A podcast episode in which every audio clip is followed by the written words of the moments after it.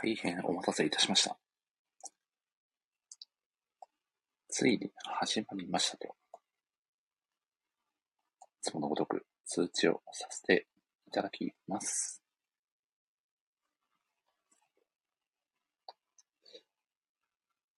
さてさてさて。お、澤さんこんばんは。かなりお久しぶりな気がしますね。ありがとうございます。そしてミッチーさんも、こんばんは。あー、澤さんお久しぶりです。最近はかなり筋トレに励まれているという噂を聞いておりますが、お元気でしょうか？そしてミッチーさんもね、毎回来てくださってありがとうございます。お、そして、ディギーさんも安定のご参加ですね。しばらくの間おめでとうごしていましたと、澤さんかっこいいですね、なんか。素晴らしいな。おー、そしてみおさん、こんばんは。ありがとうございます。前回もゲスト出演ありがとうございました。いやー、嬉しいですね。これはもう完全に今のメンバーは、森下ラジオオールスターズと言っても過言ではない、素敵なメンバーの方々が聞きに来てくださってますね。今日はですね、今日もめちゃくちゃ楽しみなんですよね。なんと言ったって、今日のゲストの方が、初登場の、はい、方なので、どんな感じの、トークになるか、非常に楽しみだなといった感じでございますね。ただですね、その、今日のゲストの方が、まだ、まだ、あ、聞いて、もう聞いてくださってます。おー、あとさんこんばんは。杉浦さんもこんばんは。ミッチさんが誰だ誰だと。いや、ありがたいですね。今日のね、ゲストは、あの方なんですよ。では、ご招待をさせていただきます。こんばんは。さん、こんばんは。あ、入れました。よろしくお願いします。よろしくお願いいたし はい、お願いします。いやー。あ、澤さんが運動をしながら聞きますと、すごいですね。もうアスリート、アスリートですね、完全に澤さん。うん。いや、素晴らしいな。いやー、あとさん、森下ラジオにようこそ。はい。いや、嬉しいです。光栄です。いやー、僕もめちゃ憧れの本当ですか？嬉しいです。ありがとうございます。はい。いやー、ミッチーさんがベランダで涼みながら聞きますと。いいあ夏ですね。風流な。素敵ですね。はい。いやー、で、あとさん、どうですか？今のご心境は、森下ラジオ初登場ということですが。はい。あもう、あの、動機が激しいどういうですかいやそんな、そんなかしこまった場ではないので、もうゆるりとね、楽しくお話しできればと思っておりますので、はい。はいよろしくお願いします。はい、よろしくお願いいたします。はーいでは、では、あとさん、早速、もう行ってしまいましょうかね。はい。あ、はいえっと、ちょっと、うんうん。あの、ね、森氏森氏さんにはお伝えしてますが、あの、子供の、子供が乱入するかもしれませんが、すいません。どうぞよろしくお願いします。いやー、もう全然大丈夫ですよ。過去に乱入実績何回もあるんで、安心の実績を誇っておりますので。はい。はい。はい。そして、あとさんがちょっとお時間がね、あもしかしたら10そうです時ぐらいでとかになってしまうかもしれないということで、はい。はいはい。いやー、杉浦さんが乱入お待ちしておりますと、本当ですか？ミッチーさんが可愛いお声がと。いや、そうなんですよね。それも込みで今日はね洗濯機の音も聞こえるかもしれない。本当ですか？ごめんなさい。全く、いろいろとうるさ全く。かったらごいや。もう全然問題ないですよ。なので、ちょっとお時間がね、どこまでなんかわからないですが、あまあ、時間のね、はい許す限りを楽しくお話しできればと思っておりますので、はい一つよろしくお願いいたします。す。はい。はい。では、では、あとさん、またですね、僕が最初にラジオの紹介をさせていただいてから、その後お呼びさせていただきますので、また後ほど。は。はいい。はい。もうマイクもそのままで、はい。あ、ではい、わかりました。大丈夫ですので、また後ほどよろしくお願いしますはい。そして、杉浦さんが、澤さんに対抗してスクワットしますという、よくわからない雑貨が繰り広げられてますね。いや、最高ですね。いや、ではでは、はい、始めさせていただきます。はい、おはい願いします。はい、また後ほどお願いします。はい。えー、では、始めさせていただきます。全国1億2538万人の漫画好きの皆様、こんばんは。このラジオは、夢見るように漫画を読みたい、窓際寝言ライターをさせていただいている私森氏が、漫画大好きなライターさんや、漫画つながりのお友達の方をゲストにお招きして、ただただ好きな漫画の話をするという、もはやライターがライティングそっちのけで、好きな漫画をネタバレ上等で語り尽くすタイプのラジオ番組です。改めてご挨拶をさせていただきます。漫画ライター歴約2年と11ヶ月。四国は愛媛県の片隅で漫画愛をいい感じの低音ボイスで語るタイプのライターこと、森氏と申します。好きな紅茶は、アールグレイです。アールグレイとは、イギリスで広く愛され、日常的に飲まれている紅茶です。ブレンドした茶葉にベルガモットのフレバーをつけたものだそうですよ。まあちなみに、名前の由来は、イギリスの元首相、チャールズ・グレイの名前から取ったそうです。あと、その他にも、スリランカの紅茶の分類の一つ、標高600メートル以下に位置する茶園で生産される紅茶であり、コクのあるどっしりとした味わいが特徴のギャルと呼ばれる紅茶も好きですね。まあさらには、インドのダージリン地方で生産される紅茶の総称であり、芳醇な香りが特徴のダージリンも好きです。まあアールグレイやギャルにダージリン、正反対なテイストを持つ紅茶たちが小気味よくお茶の間に並んでいる姿を眺めているのがとても僕は好きですね。まあ、ちなみにちなみに、イギリスの元首相の話す発言をお伝えさせていただきますと、NHK で1964年から69年にかけて放送された伝説の人形劇、ひょっこりひょうたん島に登場する大統領の名前は、ドン・ガバチョです。いや、ガバチョって誰？と思ったあなた、ジェネレーションギャップってやつですよね。まあ、きっと1995年のオリックス・ブルーウェーズの伝説の外人、鈴木一郎選手、谷選手、田淵選手の守備範囲がすごいよって話をしてもきっと他なんですよね。と、まあですね、まあ、そんな僕の紅茶と大統領とオリックスにまつわるよくわからない話はさておき、早速、今回のゲストをご紹介させていただきましょう。本日のゲスト、森下ラジオ初登場、あと、ひろみさんです。どうぞ。はい。よろしくお願いします。よろしくお願いします。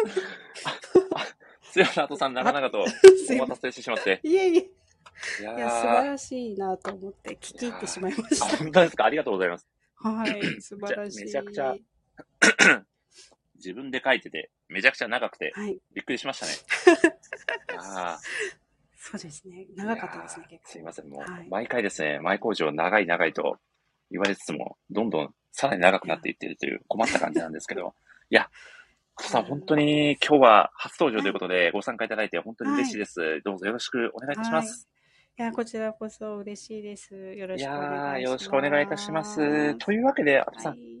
早速ですね、軽くはいぜひ自己紹介をしていただければと思います。お願いいたします。はい。よろしくお願いします。はい。えっ、と、あと、ひろみと申します。えー絶賛ちょっと洗濯機がうるさいんですけど、ごめんなさいね。えっ、と、私は、えー2021年、去年の4月に、えーあるでライターデビューをしまして、えー今は寝言で、えー森氏さんたちとご一緒させていただいて、漫画のレビューなどを書かせていただいてます。えーまあ、普段は時短で、えー勤務しながら、おえー4歳と0歳の男の子を育てる母です。えー最近は授乳のお供に漫画を読むのが至福の時です。はい。えーで、あと漫画の好きなジャンルは、えー基本的には恋愛漫画をずっと読んできましたが、えー最近は社会派とかやっぱ育児ものとかもよく読みます。あとは、えー、とお酒特に日本酒が好きなので日本酒の漫画とかも読みますというかはい好きですね。はい。大好物です。ありがとうございます。はい。い。やー、いや、そして、あとさん、はい。実はですね、はい。このラジオの定番のご挨拶で、どしたしっていう挨拶が実はあるんですけど、はい。あとさんごぞご存知ですか？このなんか私、はいそう、はい。聞いたんですけど、はい忘れてました。そうだったんですね。いや、僕はてっきり、は、反、反どしたし派っていう、実は一味がですね、このラジオ内のグループにおりはい。ましてですね、はい。もしや、アトさんも半年派なのかなと思いながら、ご挨拶を聞いてたんですけど、特に特にそういうわけではなく、あ、そうです。上から来るものだったということで、えいやいやいやあ、そうだったんです。ありがとうございます。いや、ということで、ですはいお。さん、本当に今日はですね、お話しできるのをめちゃくちゃ楽しみにしておりますので、ぜひ、いや、こちらこそ。はいあの、はい漫画の話をですね、もうなかなか普段、すね。ね、お忙しいと思いますので、この機会にね、がっつりお話しできればと思いますので、よろしくお願いいたします。はい、お願いします。ということでですね、毎回恒例のですね、ゲストさんの書かれた記事をですね、いくつかご紹介をさせていただきたいなと思いまして、はい。はい。私、何作か、えーチョイスをさせていただきましたので、ご紹介をさせていただきます。はい。はい。では、あとさん。まずですね、一つ目にご紹介させていただきたいのが、これは、あるで書かれた記事ですね。去年の8月に、えー公開された記事なんですけど、荒走り第1巻発売、擬人化した日本酒たちがもてなしてくれる新感覚日本酒漫画という、もうこれはまさに、あとさんの もう趣味が全開に、ね、好きが全開に出た記事という、まさにあるらしい記事だなと感じながら読ませていただいたんですが、ありがとうございます。ぜひこの、まあ、はいこの作品を、えーレビューを書こうと思ったきっかけだったりとか、お話しいただければ嬉しいです。はい。えっ、と、先ほども、あの、ちょっと自己紹介で言いましたように、日本酒がとても好きであの、30代はほぼ日本酒で生きてきたような人なので、ほぼ日本酒 で主食が日本酒みたいな、酒豪の、酒豪の生ごき方飯のです。、ご飯の代わりみたいな、米でできてるので。米でできてるからいいだろうという、はいすごい理論でですね。そうですね。あの、結婚も結婚もそんなはい。結婚も日本酒がきっかけで、えあ、そうなんですか。それは、あれですか？そうなんですそうなんです日本酒きっかけというのは、はいどういう、あのどうどういうきっかけだったんですか？そうですね結構イベントによく参加したりとかイベンはいはい。トに、えーとうん手伝いとかもしてたので、へそー。のイベントを手伝った時にあの旦那さんも一緒にあの主催側というか行あってあ、それで出会って結婚しましたおお酒が繋いでくれたご縁という。あ そうでございますすごい。杉内さんが日本酒婚とコメントされてますが、まさに日本酒婚。いますね旦那さんは酒屋さんと杉内さんコメントされてますけど、酒屋さん酒屋さなんですか？んじゃないんですよ。あ酒屋さんじゃないんですデザイン業の全然違うんデですけど、ー。なんか。そうなんです。なんかね、きっかけは日本酒なんです。ああ、すごい。そうなんです。全然漫画の話じゃないですけど、すいやいません。いえいえ、全然大丈夫です。はい、そうなんです。すごい。ミッチーさんがお好きな日本酒は何ですか？と。はい、一番お好きなって、はいすごいそれはね、なかなか一番は難しいんですけれども、酷な質問ですよね。そうなんですよ。あれもこれも出てきてしまうんですけど、あの、個人的には、あの、うん温めて飲むお酒が好きなので。あの、はい、ガバチョ。ガバチョ。急にガバチョ。そうですね。あの、缶、缶が好きなので、あの、福島県のお酒で、はい。えー新田自然酒というお酒があるんですけども、うんうんそこの、はいはい、缶あつらえというお酒が好きです。はい、おー、マニアックですね。マニアックなお話ですね、のっけから。すごいな。すいません。いやー、まあ、ちなみにガバチョというお酒もね、赤ワインであるんですよね。あああ、そうですね。聞いたことありますね。完全にこれはお酒会になってしまっている。いや、いいですねい。いや。まあそん必な、そんなお酒会な雰囲気を、様子を呈しておりますが、この荒走りという作品が、あ、そうなんですよね。はい。日本酒が題材のー、漫画なんですよねそう日。本酒を擬人化し、はいそうです、そうです。あの、はいはい。えっ、と、この企画プロデュースをされてるのが、 EXILE の、うんうん。えー、橘ケンチさんでお、あの、橘ケンチさんがなんかライフワーク、日本酒をライフワークにされていてへ、あのいろいろ日本酒の活動をしていらっしゃるんですよ。うんでそれの中で、えっとエンターテインメントとして日本酒をこう盛り上げなんか知ってほしいみたいな感じで漫画とコラボっていう形で、えー日本酒を擬人化した漫画を。プロデュースというか、まあ、企画されて、はい。で、絵はまた漫画家さんに描いていただいてるんですけど、内容というか、それは、その、立花さんが考えられてて。なので、本当に日本酒詳しい人が読んでも、はい。ああ、そうだねってすごく、うんあの、あの、面白いですし、日本酒を全然知らない方でも、そのなんか擬人化とか漫画の漫画から入れるので、あの難しくなく、えー、知識も得られながら楽しめるかなおはい。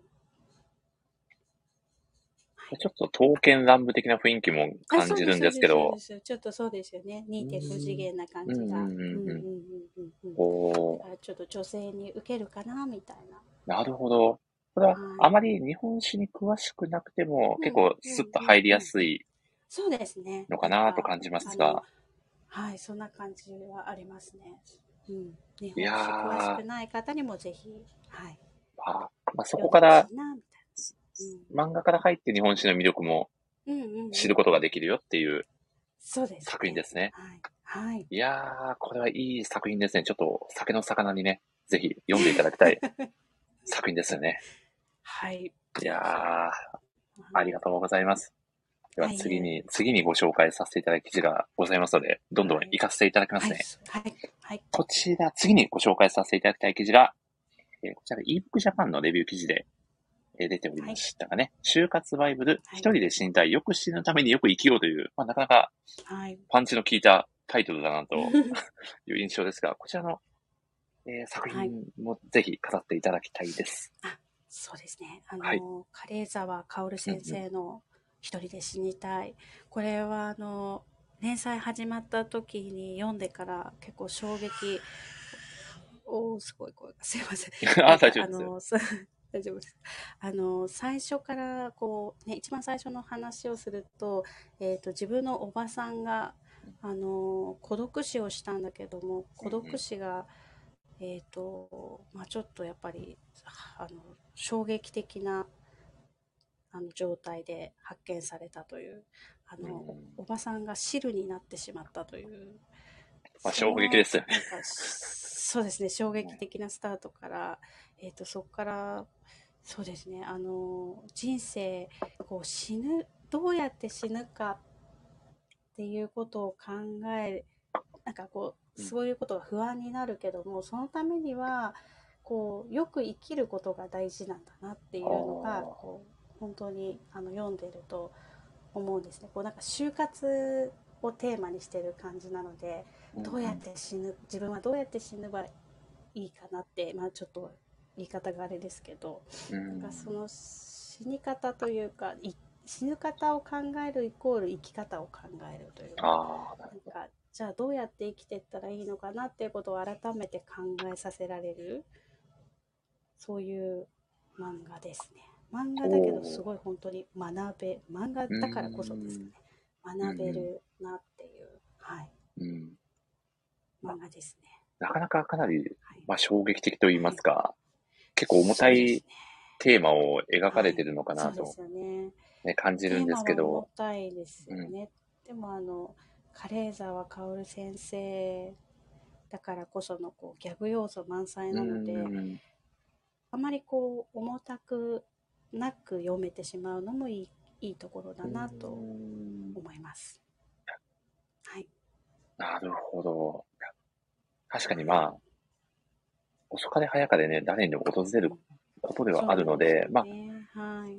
うん、まあ本当に、まあどう生きるかを考えさせられる。る作品ということで、そうですね。うんなんかあのこのよくよく死ぬためによく生きようはあの、セリフのな漫画の中でも出てくるんですけれどうも、ん、あのそういうなんかこう結構パンチの効いた言葉がいっぱい出てくるのもなんか面白い魅力のところですね。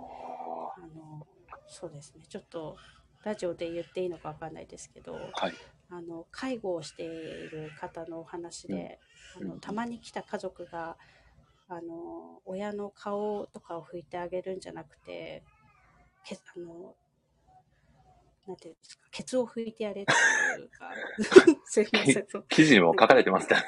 そうですそうですそうですそうです結構なパンチの効いたセリフですよね、これ。そうそうなんですよねはいいやあでもそれ結構リアルなんだろうなってう思っんた。りとかしつつ、はいうん、なるほど。その、まあ、ギャグセンスも光った作品だからこそ、こう、スッと入ってくる部分もあるってそうですいう。よね。うーんそうそう思います。ああ、なるほど。うんいや、これもちょっとね、ぜひはい。生きるために読んでおかねばという作品ですね。そうですね。いやーよりよく生きるために、必読のはい。就活をテーマにした作品ということで、いやー、アトさんありがとうございます。あ、いえ。はい。いやー、そして、最後にですね、ご紹介させていただきたい記事がですね、こちらも、はい。以前、アトさんがあるで書いてくださった、満読の秋企画、恋せよ着物乙女、はい二人ソロキャンプなど秋の夜長を満喫する5作品、あと読み編という、やはい。こちらがですね、これはいがですね、過去ラジオ会でも何度かをテーマとして挙げさせてもらったんですけど、実は僕が企画させていただいたはい秋の満読企画にアトさんがご参加いただいて。ね、書いてくださったという、僕の中でもかなり思い入れの回といいますか、はい。非常にその説はありがとうございました。はい。いや、こちらこそ。いやー、実際、ど、ど、どう、どうでしたか？あの、本当にすぐに手を挙げてくださって、非常にありがたかったなという記憶があるんですが、いや、なんか、あの、私は個人的にとても、あの、ありがたかったというか、あの、やっぱり、こう、な漫画のレビューを書くとかもちろんそうなんですけど、こう企画があって、それにこう乗っからせてもらうというか、そういう方が、あの、うん私は結構好きなので、あの、あ、ぜひ書きたいと思って、手を挙げさせていただいたので、企画していただいた森氏さんには、とても感謝でございました。いやー、嬉しいですね。はい。ありがとうございます。はもうこちらこそ感謝でございます。うんいやーちなみに、はい。この、以前、アトさんが、満読の秋企画でご紹介してくださった5作品の中で、はい。もしよかったらはい、一作品、特に推したよっていう作品を軽くご紹介していただけると、そうですね。あ、うーん。私、この間ちょっとはい別でも、あ、まあ、大丈夫です。あの、えっ、と、まあうんうんここ今ちょうど書いて、あれですね。さっき名前言っていただいた二人ソロキャンプは、うんうん。あの、私、キャンプが好きなので、あそうなんですね。キャンパーなんですね。へえ。あ最近はもう全然行けてないんですけど小さい時とかよくうんうん行っていたので、へえ。はい、キャンプには思い出がありましてあのなんかこう夏のイメージというかキャンプってなんか夏にするようなイメージがあるんですけど、やっはいはい。ぱりちょっとこう涼しいとかそういう時にもやっぱりいいのでキャンプって私は秋とかに行きたくなるんですよ。ね、まあ、あんまり暑いのが得意じゃないっていうのもあるんですけど、なるほはい、なんど。か冬でちょっとあ秋でちょっと寒いけどこうあの寝袋に入って寝るとかあの火をあの炊いてあの火を見ながら過ごすみたいな。そういうのあが好きなのでこの2人ソロキャンプまああのこれは結構季節問わず行かれうんうん年中あの行かれてる話ですけどはい。なんか秋にキャンプをしたくなるのでぜひこの作品は紹介したいなと思ったんですよね。はい。はいありがとうございます。あいえ、二人ソロキャンプのはい話全然してないですね。すい いや、全然いいこれは。むしろ、むしろキャンプの話をされてました。私確かに、アトさんソロキャンプの話をされてました。そうですね、そうですね。ちなみに僕も杉浦さんと同じ、あの、ことを考えてたんですけど、今杉浦さんコメントで日本酒持ってキャンプとコメントされてますけど、トさん日本酒あをの、はい。持ってキャンプに行かれる感じですか？あのはい。そうですね。あの、キャンプもあれなんですけど、うんあの、以前山に結構登ってたんですけど、あの、山に登るときにはい日。本酒を持っていきますね。だ、大丈夫なんですか？や、山で日本酒。あ。バタフライになったりしませんだ、さすがにそこまで飲まないですけど、あの小さい瓶を背負ってって、はい。へー。火をわあのバーナーっていうかあの沸かしてお湯を沸かしたところにこう、そのまま瓶をチャプンって入れちゃうと。あの熱燗になるのでえー、めちゃくちゃいいですね。寒い時にそういいいいですね。あー、いいな。いや、はいもう最近、僕全然キャンプ行ったことない人間なんですけど、ああそうなんです。実はこの間、ゆるキャンの映画を見に行って、ちょっと自分の中でキャンプ熱がうんうん。密かに燃え上がっていたので、今のアトさんのお話でさらにうん熱燗のごとく気持ちが燃え上がってきたので、これはちょっ素とキャンプもいいなという。はいい。やー、杉浦さんがゆるキャン見るとキャンプしたくなりますのでう、んわかりますわかります。わかります、わかります。そうですよね。いいですよね。うん二うん人ソロキャンプも、あの、はい本当に、あの、あるキャンプ場とかも結構紹介っていうか、で漫画で出てくるのでうん、わあ、ここ、この景色見に行きたいな、みたいな気持あちになりますね。あ、なるほど、はいなるほど。作品読んで実際その景色を見たいなっていう。あ、そうそうそう。いいですね。杉浦さんも二人ソロキャンプ読まれてるそうで。なあね。あ、いいですね。はい。いやー、いやー、すごい。作品のご紹介もですし、まあ、アトさんのはい。ライフワークといいますか、趣味のお話にもね、はい。お聞きできたので、ちょっと日本酒多めですいません。いやー、大丈夫です、大丈夫です。もはい。う、大人のラジオ会って感じですね。いいですね。ありがとうございます。いや、いやー、まあ、そんな感じでねはい、アトさんの今まで、えー書かれた記事を一部抜粋してご紹介をさせていただきました。ありがとうございます。ということでですね、アトさん、実はですね、はい。このラジオの本来のテーマがですね、はい。ただただ好きな漫画について語っていただくという漫画好きにはたまらないテーマでございましてですね、早速ですね、はい。本日語っていただく漫画のタイトルを教えていただいてもよろしいでしょうか？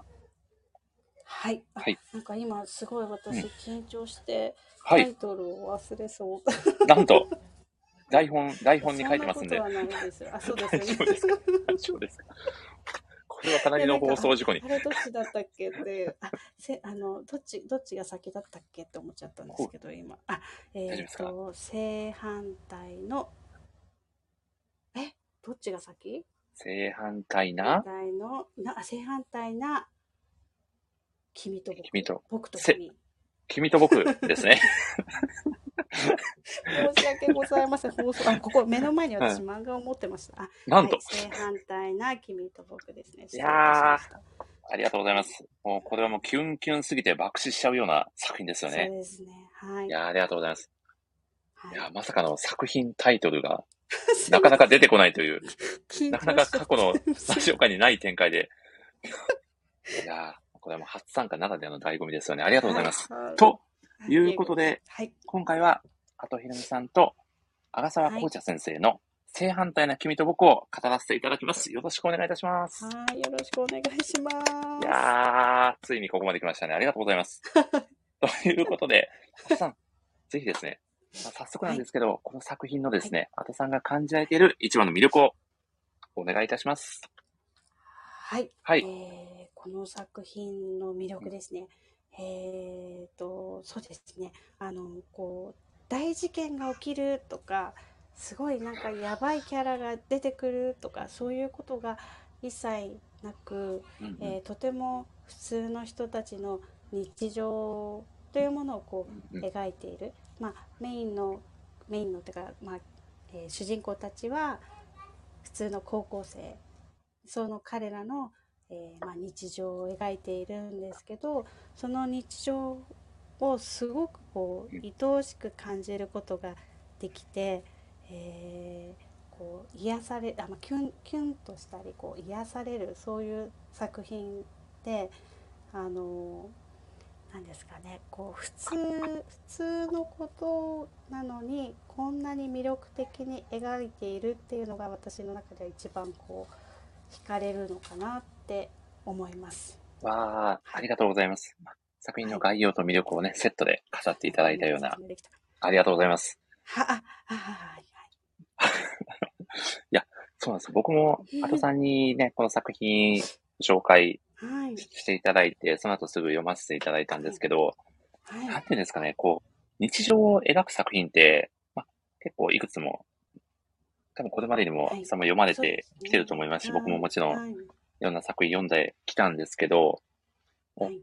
ここまで愛おしい作品もなかなかないんじゃないかなと、うんうん作品読ませていただいて、本当に思いましたし、うんあこんなクラスで学生生活を送ってみて、みたいなってうん。めちゃくちゃ思いましたね、僕は。そうですね。ん、なんかこう、うん。ちょっとこう、なんていうんですかね、こう、人に伝えるのがちょっと気恥ずかしいようなことを、うん例えばあの主人公の鈴木ですかね。うん。はい。が、えー友達に言っても誰もそれを腐さないですし、すごく温かく背中を押してくれるような描写があって、本当に、なんだろう、もう、もう登場人物みんないい子だなっていう、あ、杉浦さんもわかるクラスメイトになりたいとコメントしてくださってますがそういう気持ちになってる読者の方ってたくさんいらっしゃるんじゃないかなと。そうですね。なんねかあの、すごくこう、キャラクター一人一人を、え。うんあの、魅力的に描いてくださるので、あの、この作品自体まだ1巻と、あと、まあ、連載とした後プラス2話3話ぐらいなのでうんまだ全部で10話いってないぐらいだと思うんですけどそうですなんねか。もうそれなのに毎回読むたびにこのこのキャラクターだったらこう言いそうだなとかこのキャラクターってこんな感じだよねって本当にもう自分がクラスメートのような気持ちで読めて、いつも読んでしまうのであのそうなんかあのクラスメートになりたいっていう杉浦さんの気持ちが分かりますというかもうなってますみたいな気持ちです。いやー、ありがとうございます。はいやー、めちゃくちゃ共感ですね。うーん少年ジャンププラスで、最初のはい1回は無料で読めますかね？そうですね。はい。なので、まだ魅力の方ねうん、もうまだ1巻出たばかりの作品なので、ぜひねそうですね。読んでいただきたいですね。はい。はい。ちなみに、あとさん、はいこの作品で一番好きなキャラクターって誰ですか？そう、これなんか、うん。誰が一番好きかなって思った時に、いや、これちょっと僕、あとさん、はい。当て、はい。この人じゃないかなっていうの実はいるんで当てに行っていいですか？あ、本当ですか？はい。はい。はい。当てに行くんで、はい。あの、あのフレーズをぜひ言ってほしいなって思うんですけど、これ何の打ち合わせもしないやつなんで、どうなるかわかんないんですけど当てに行っていいですか？いや、これもうもか、はいは。はいい、当てに行きますよ。はい。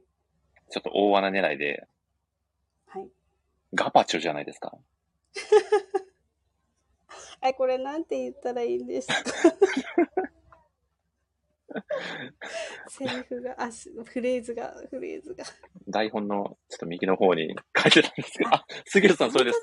杉浦さんコメントしてくださってますね。そうです、それです。あ、それだ。なるほど。はいガバチョってだ。もう、すいません。本当に。とんでいすいません、初登場なのに、台本の。無茶ぶりをしてしまって。いえいえいえいえいえいえ。そうなんですよ。ガパチョっていうキャラクターが名前だけ出てくるキャラクターなんですけど、そうですね。はい。みんなガパチョっていうフレーズを聞いてもガパチョって誰って クラスメイトも誰か把握してないっていう、そうですね。不思議なキャラクターが、多分、多分この後どこかのね、タイミングで出てくるんでしょうけど、出てきますかね。出てこないまま終わる可能性も私はもう出てこないまま終わってくれた方がいいかなっていう気それはそれでもしなくもないんですけそれ読者の中で、はい。ガパチョって本当に誰だったんだっていう。ど。そうそうそう。感想が残っていくという、いや、面白いですよね。のそうですね。その山田、山田しか知らないんじゃないかって見えて、確かに。山田君の中にだけでしかいないんじゃないかっていうような説までありますよね。。はいいやー、まあそんなね、お話はさておき、実際は、あとさん、だ、誰がお気に入りのキャラクターですか？いえいえです。えっとですね。はい。えーっと、なんか、あの、自分に結構一番近いなって思ってしまったのは、うんうんあの、平君なんですよ。ああ、あの、ヒエラルキーを気にしがちな平君ですね。。そうです、そうです。あの、なるほど。ひえー、とヒエラルキーを気にしてしまう平君はいなんかあの平君のセリフで、はいなんか自分視点の基準がないからだってこうわーってなるとこがすごいもうなんか分かりに分かってしまってだからこう人の目を気にしてこうそういう人の基準を自分の基準にしてしまうというかうなん。かそうそこなんだなっていうのをはい私は読みながらあーって思いました。いやー、でも、はい他者、他人の、ね、こう、それこそヒエラルキーに縛られてるのは俺だみたいなコメントを平君自身がしてましたけど、高校生でそれに気づけるのもまたすごいなと僕は漫画作品読みながら思っちゃいましたけどね。本当そう思います。私この今この年になって読んであはいあって思いますから、なんか高校生の時にそこにはい。気が,、気がつける平君はすごいなと思いいます。やー、そうなんですよね。だからう、ん。ちょっとこう、平くん、珍しく、なんでしょうね、この作品の中では、ちょ、ちょっと最初、引っかかりは僕の中ではちょっと感じてたキャラだったんですけど、それもこう、その話の後半になるにつれて、あ、そういうことだったんだなというか、ちょっと腑に落ちるというか、うん。逆に、そういううんヒエラルキーな気にしがちなところも含めて、ちょっとこのキャラクタうん。ーと自分の中で距離が縮まったような気持ちにもなってうん、うんうんうん。結局みんな素敵だなっていうところに落ち着くという、すごい作品だなと。ね。はいあのミッチーさん山田も好きって、私も、うんうんあの好きなキャラというか憧れるのは山田です。あの素直だなってすごく思うので、いや、いい子ですよね。うん、あの素直なのっていいやっぱすごく魅力的だなって思うので、山田いいなって思いまうん、すい。や、わかりますね。山田くんしかも褒めたら飴くれたりします。あ、そうなんです。そうなんですよね。おみっちーさんもいいですよね、と。いや、そうですよね。うん。ここうう、はい。時折ちょっとこはいう、ね、こう、なんていうんですかね。ちょっとこう、ふざけて言っちゃったようなことも、ちゃんと自分で振り返れて、あ、俺、変なこと言っちゃったかな、みたいな風にね、思って、で、それを周りがちゃんと指摘していじれるようなキャラクターだっていうところでも、うん山田くんの魅力をねうんはい。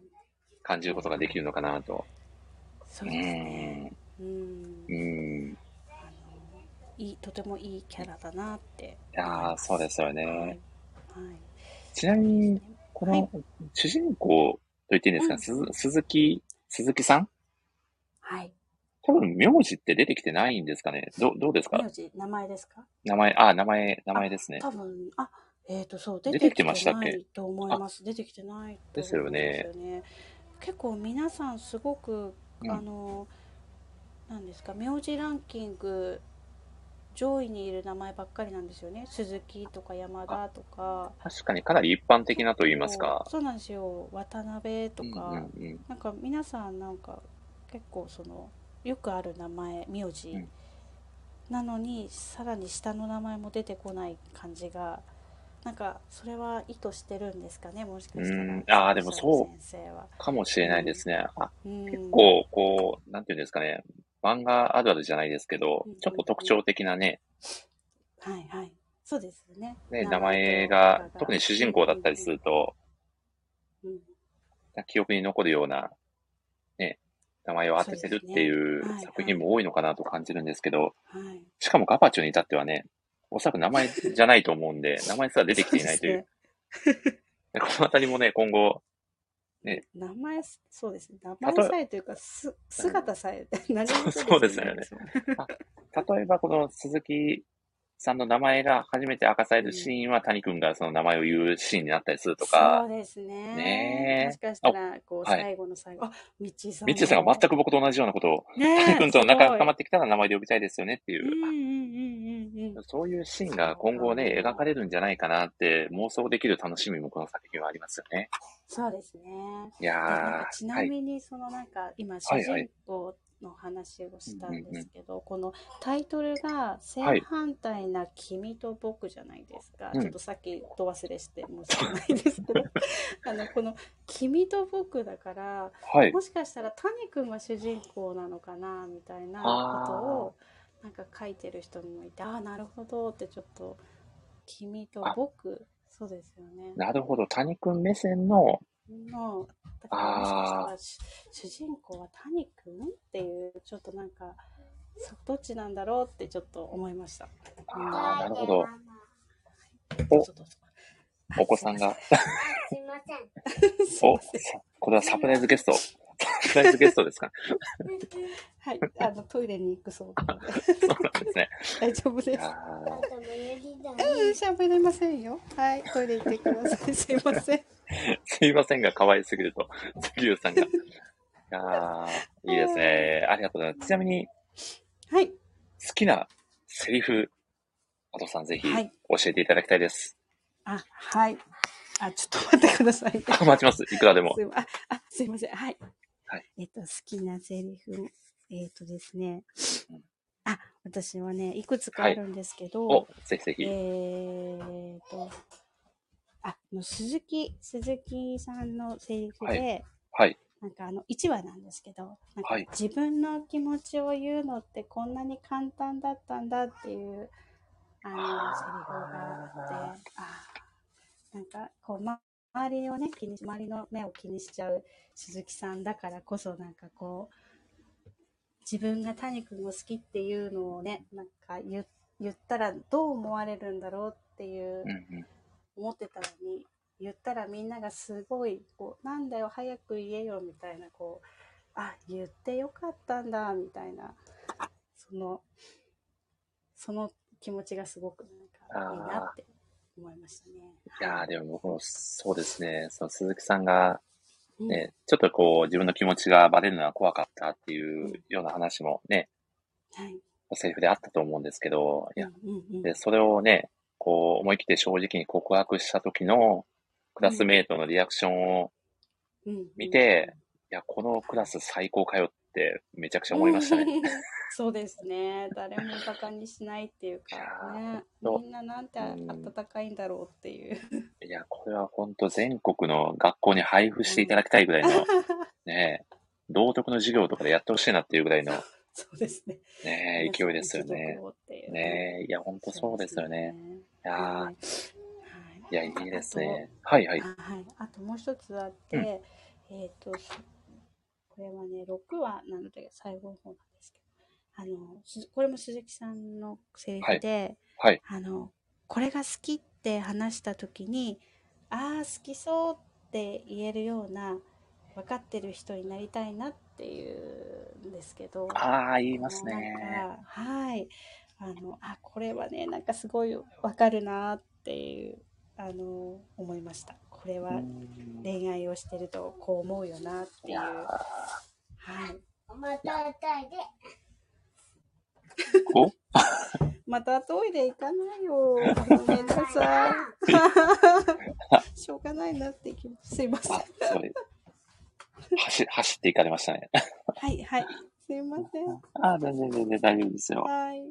やでも、そのセリフの前に鈴木さんが、でも別に会話が全部合わなくてもいいっていうか、っていうセリフあそれもまた素敵だなと思って、そうですね。そうそうそうそ言ってどうにかして相手に合わせよう合わせようとしう。てう、ん。ね、逆にそれが苦しくなって重荷になっちゃうみたいなうん。もしかしたらあるのかなとも感じるんですけど、なんかこうですう、ね、お互い違っていいし、うん。でもうん相手が好きなことはちゃんと尊重できて、それもいいよねって言えるような関係性でいたいなっていう、うん。なんかそういう気持ちってすごく大切だよなって、はい。本当にいいシーン、いいセリフだなとうん僕も感じます。うん。はい。ありがとうございます。あ、いえ。いやー、これは、ちょっとこれ好きなセリフ言っていくと止まらなそうなんで、そうなんですよ。ですよね。そうなんですちょっとね、お時間もね、かけたいてね、好きな、はい。はい。好きなシーンもぜひ聞きたいなと。はい。はい。えっ、と、そうですね。これちょっと最初に、あの、谷くんは、谷くんは、こう、沼にはまる、沼にはめる？はいはいはい谷。くん沼にはまるシーンがいくつか私の中であって、はいはいはい。えっと、映画を見に行った時に映画館であの「うんごめんなんて?」みたいな感じでこう顔を近づけるんですよね。ああのこれはもう女子的にちょっとキャーってなりますね。ー、いやー、無意識に全然意識せずにやってるんだろうけどいやこんな暗い中で顔を近づけられてっていうこの谷君のこの無意識の行動がそう、谷、谷君全然そ、ね、そこを意識してないところがまた彼の、そうなんですよ。かかっこよさなんですよねそうです、そうです。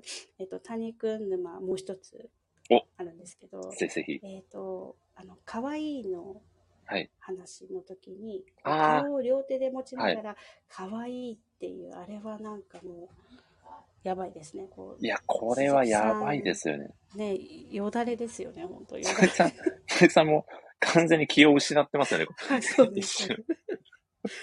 これはちょっと、こんなことを素でやられたらいやいですよね。これはミッチーさんもあれはやばいとコメントしてくださってますが、いや、このシーンはやばすぎますよね。はい、これはしかも谷くんがやりそうじゃないじゃないですか、そう一見。そうそうそう。いや、そのギャップすごいなと。いやわかその前にちょっと頭をはいなでなでもしてるんですよ。なんかいや谷君。谷くん、そのハードル超えるのすごいなって思っちゃいますよね。一瞬でね、ナナチュラルに距離を詰めてくる谷くん。しかもそれが無意識という。そうですね。これはすごすぎますね、谷くん。はい。谷君もう一つ言っていいですか？お、そうなんでぜひぜひ行きましょう、どんどん。はい。はい。はい。谷君があの、携帯での検索履歴があ最高これはもうですね。最高ですね。僕もめちゃくちゃそれ言いたかったやつですね。本当です。そう、谷くん、そう谷くんってね。結構一見クールですごく自分を持ってて、あんまブレ、ブレなさそうなイメージがすごくあるんですけど、鈴木さんとのね、こうデートに、しっかり谷くんもそわそわして、そそう、Google っぽいやつの検索画面で、彼女会話とか、会話続けるとか、映画人気とかで検索してる谷くん愛おしすぎますよね。う。はい。愛おしすぎますね。そして恥ずかしすぎて逃げ出してしまう谷くん最高です。あれはね、確かに見られたくはないですよねあれはみ、あれは、こんなの検索されてしてるんだって。こっちは嬉し見見た方っていうかね、そうんの、あの、鈴木さん側はめっちゃ嬉しいですけど、そうなんですよね。見られたらもう本当に恥ずかしいそうですあれ、あれはもう男子側からすると軽く死ねるやつですからね。恥ずかしすぎますよ。ミッチーさんが令和ならではのエピソードですね。確かに宮尾さんもわかると。コメントしてくださってますよ。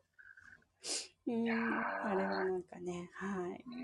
可愛いな、谷くんって。いやー、そうなんですよね。谷くんの可愛いところもね、すごく全開で出てるのがこの作品の愛おしいところですよね。そうですね。いやー、ありがとうございます。はい。これちなみにですね、ちょっとこのはい作品、この作品に限らずてあの構わないんですけど、ちょっとタイトルに絡めて、はい。こう作中で、例えばこう、キャラクターが正反対なキャラクターって結構いろんな作品で出てきてるのかなと感じるんですけど、その正反対なキャラクターの関係性がすごい好きだなっていう作品がもし、アトさんの中であればぜひ教えていただけるとうん思ってるのですが、そうですね。はい。まいや、なんか、あ、はい。そうですねどうですか？ちはい。結構、はい。あの、はい。恋愛系の漫画って、あの、あの、こう、はい。恋愛するお二人っていう、うんうんうん。こう主人公の人二人ははい。結構正反対だったりするあー。ことって真割合逆なかんタイタイプみたいなのって割合多いなって思って確かに。なん。かそうですね。恋愛ものだとそういうのってで描きやすいのかなってなんか思って、うん意外と多いのかなと思ったのでなんか特別これがなんかっていうのが思い浮かばなかったんですけど、なるほど。逆におすすめがあったら教えていただきたいです。そうですね。こう、正反対な関係性のキャラクターの対比がすごく熱いっていう作品だと、うん、これあんまり、ちょっと他の回とかであんまり言ったことないんですけど、はい。キャプテン翼の大空翼くんと日向小次郎くんの真反対な性格のあの対比は、かなり正反対な性格の。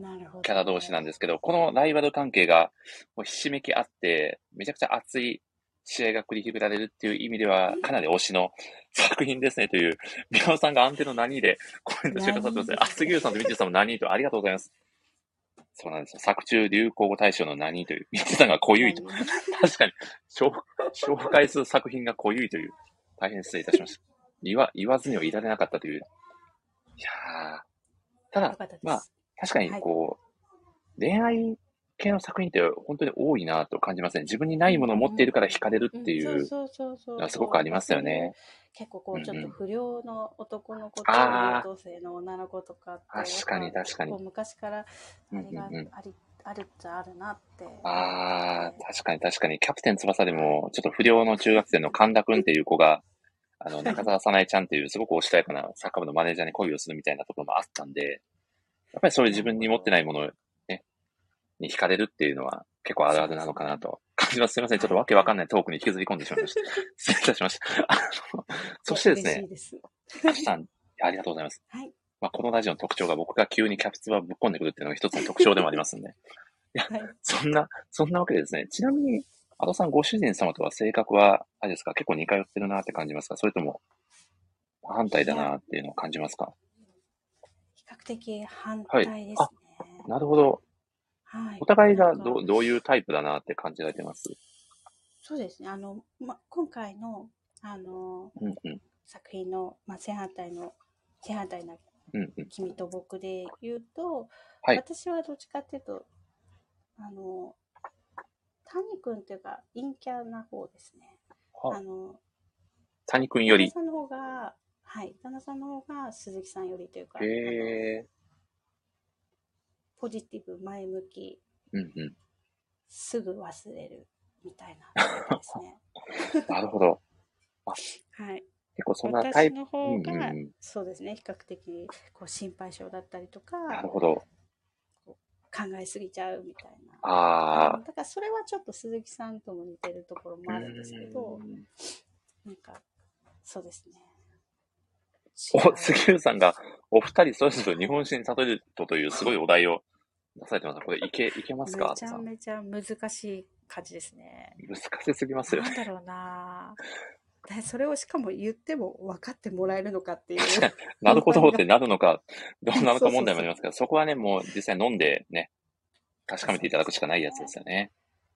そうですね。はいまあ、ちょっとこう、そのお酒の名前、銘柄まではあれですけど、うん私はどっちかというと多分、あの、缶酒みたいな、こう、ずっとゆるゆる飲んでいたいあタイプで。なるほど、なるほど。旦那さんの方は、こう、あの、喉越しうまーみたいなタイプかなっていう。ゴンガンガン飲んじゃうよっていう。ああ。結構ゆっくりそこれでいいのかしね はい。なんとなくそれでもちょっと私タタイプ診断ができるような感じですよね。そうです。あの、そう、なんか、あの、私は、け持持続力がうんあ,、うん。る方で、旦那さんは瞬発力がある方なので、まあ、そういう感じかな。なるほど。いや、かなり難しいお題だったと思うんですけど、バッチリ答えていただいてありがとうございます。はい。いえいえいえ。いやーはい。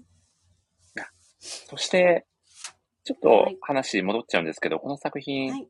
あうん。毎回カラーでね、表紙を書かれてるのもすごく特徴的だなと感じてまして、毎回素敵ですよね、このカラー絵が。素敵です。はい。ですよね。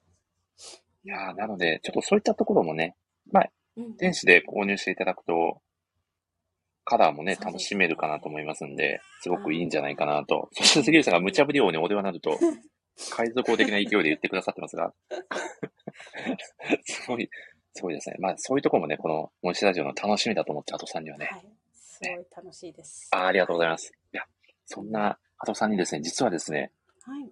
はい。なんと突然のおはがきが届いておりまして、えー、おはがき。はい。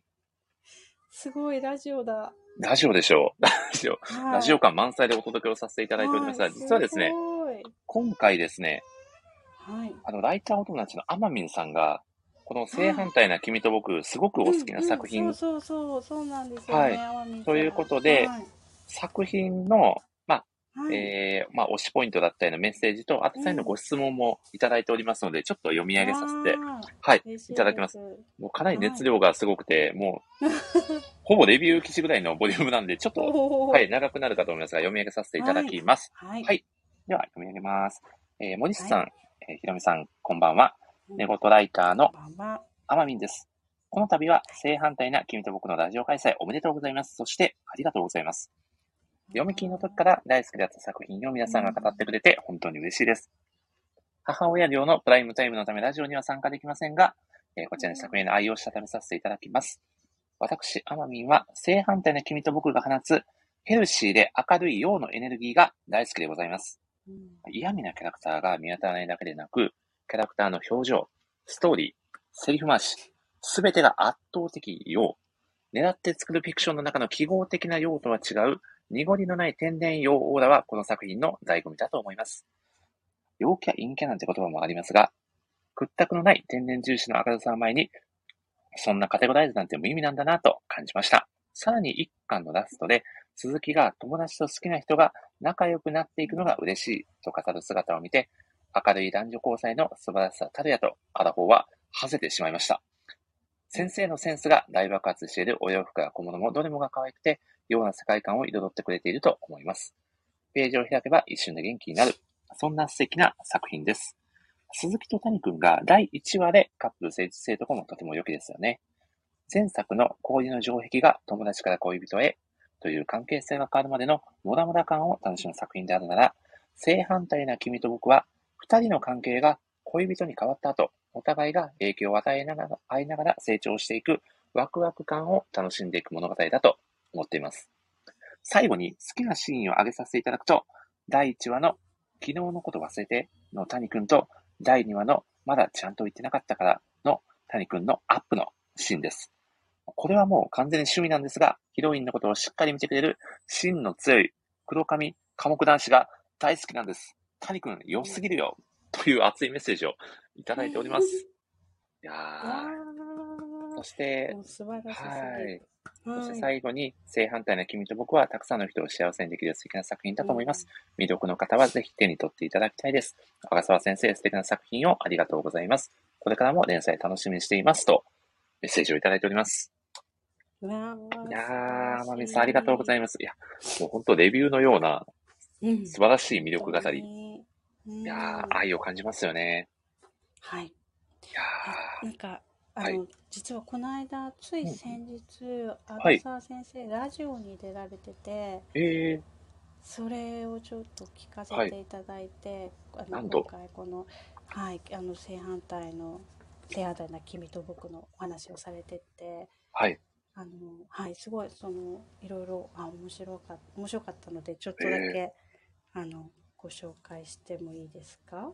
あ、ぜひぜひ。えーいいですか？ちょっと簡単になんかあ、はいなるほどって思ったので、うんうんうんなんかあのこう今回この作品を書いまあ、先生がなんでこういう作品を書こうかって思ったかっていうと、なんかその誰かといることであのあ違う誰誰といるかによって人って結構こうかキャラクターが変わったりとかってするじゃないですか。まあ家族といる時とかもそういうんだと思いますけど、この友達といる時はこういうキャラだけどこの友達といる時はこういうキャラみたいな、うん。こうそういうふうに人がこう誰といるかで変わったりとか立ち回りが変わったりとかそういうことがすごく面白いなと思ったり好きだなって思われるみたいでそれをこう描きたいなみたいな気持ちがあったそうで関係性萌え？みたいななるほど。はい、なんかこうそうだからこう一人一人のキャラクターとかをすごくこう深く描かれてこの人といる時はこういう自分だったりするけどこの人だったらこうみたいななんかこうそういう人のそういう多面的なものを描いてるのはなんかテテーマっていうかなんか描いてらっしゃるみたいであすごいそこはうまく描かれてるなって思いました。はいおー、いや、素敵なお話、ありがとうございます。うん、ええなんかあのー あとこれはすごく興味深いなっていうか思ったのはうんうんあのーそういう、えー、とすごいキャラとかストーリーっていうのがうん。思い浮かばないかへだからー。こそこういう普通の話っていうか普通うんのうん。ストーリーを描かれてるそうなんですね。でそれはでもすごくコンプレックスだったっておっしゃっていてやっぱり、りもっとすごいこうすごいストーリーっていうかねこう壮大なストーリーを書かれる漫画家さんもいっぱいいらっしゃると思うのでなんかそういう中で普通の話を書くことしかできないって思ってらっしゃったそうなんですけど逆にそれがすごくいいっていうふうに言ってもらって書けてるのがいいなんか嬉しいっていうかおっしゃってたのであのはいなんかそうだなってうん私はなんか書いていただけてよかったなってすごい思いましたね。はい。でなんかその「ジャンププラス」さんで連載が決まった時も、こう何書いてもいいよ 言われたそうで、なんかあのジャンププラスさんの懐が深いなってすごく思います。なんか幅広いですよねジャンルがとっても、うん、うん。確かにジャンププラスの懐の深さといいますか、うん。確かだ、だいぶ前なんですけど、何かの本で読んだ記憶があるんですけど、なんか特にページ数の縛りとかもないみたいなことを、うん。確かスパイファミリーの遠藤先生かなんか言われてた記憶があるんで、はい。まあ連載のこうスパンだったりも結構作家さんごとにかなり自由度が高いのかなとも感じるのでうん。はい、こう書き手側にとってもすごく優しい場所になってるのかなって感じますよね。い。うん。ありがとうございます。で。なんかあいえいえ。なんか、はい。あの結構その今回の作品もあと杉浦さん杉浦さんも好きですよね私も氷の城壁大好きなんですけど、うんうんうあん。のどっちの作品も結構細かいなんか、あのちょっとしたこうなんかあのなんていうんですかねあの細かい笑える部分っていうかうんうん。なんかすごい細かいなんか誰みんなよく見ないと気づかないようななんかところまですごく描かれていてうんうん。あのそれはやっちょっと意識をされてるそうであの、へーじっくり読む人向けにちょっとこうウォーリーを探せ的なちょへえ。っと面白さを入れてるみたいであのよく見てるとあなんかこれ何？みたいなのがちょこちょこあったりするんですよ。へえ。なんか私あの氷の城壁の中で、はいはい。あの月子っていうキャラが出てくるんですけどはい。なんか月子の、まあ、LINE, LINE みたいな LINE だと思うんですけどそのアイコンがあのスケキヨなんですよ。それとかなんか細かく見ると「何これ?」みたいなのがへなんかえ。結構細かく散りばめられてたりとかして、はいはいはいあと今回の作品にも前回のその氷の城壁で出てきた遊園地のキャラクターの T シャツ着てたりとかするんですよ。だ。からあ同じ世界線なのかなみたいなのとかあそれ、結構そうそういういいですよねはいなんかねそうういうのがんね。読んでるこう何度も読みたくなるとうんいうか、うん。読み手側としてはそういう瞬間を見つけるのすごく嬉しいですよね。はいそうなんですよねあ、こことここ繋がってるのかな、みたいな。そうそうそうそうそういうのをね描いてくれててあのよ何度も読みたくなりますね。ああ、いいですね。うんありがとうございます。そして、あいえはいすいません。アマミンさんから、あひろみさんへの質問なのですが、ということでいただいております。はい。はいすいまえせん。ーと、ひろみさんが正反対な君と僕の世界に入るなら、どんな存在になりたいですか？私は夢女子なので、ついつい自分が物語の世界に入り込む妄想をしてしまいます。ちなみに私がなりたいのは鈴木の美容室の担当さんです。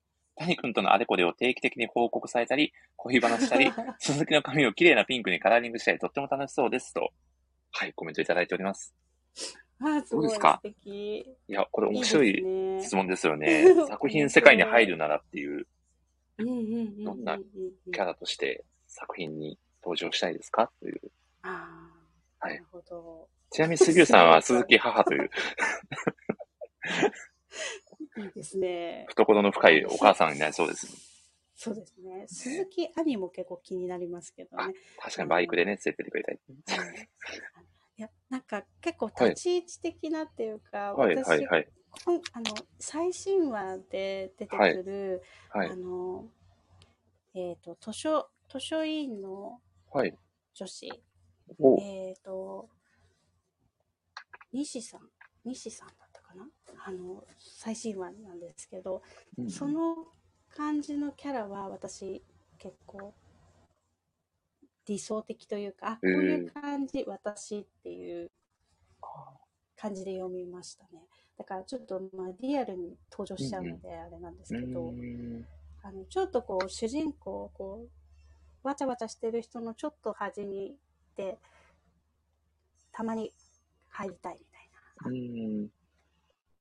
若干、ちょっとその、わちゃわちゃしてる中には少しはい、距離を、そうなんです。ちょ取っったと一歩引いてるんですけど、うん。はい。でも入りたいなっていうのをどこかで思ってるみたいな。うんうんでもか彼女は多分関わってくるんだと思うんですけどね。はい。あ確かにこう、その子も心地いい距離感を保って仲良くできてるっていう関係って、ある意味一番理想なのかなとも感じるので、そうですね。うん、なんかあそう、の例えば同じ、天海さうんん、お、あはいはい。。あ、どうぞ、あとさんあ、。ごめんなさいね。はい。あ、えなあ、うんえなんか、天海さんみたいに、もう、すごい、すごい、その、あの私が想像及ばなかったです。その、美容師さんか、なるほどって、ちょっと思ったんですけど、いや、もうちょっと私はなんか、リアルに、リアルにっていうか、はい。あー想像力が豊かで素敵だなと。そうそうそうそう、うん素晴らしいと思って、素敵って思いました。めちゃくちゃ盛り上がってそうですよね、天海さん。美容師役の天海さんとそうですね鈴木の会話が。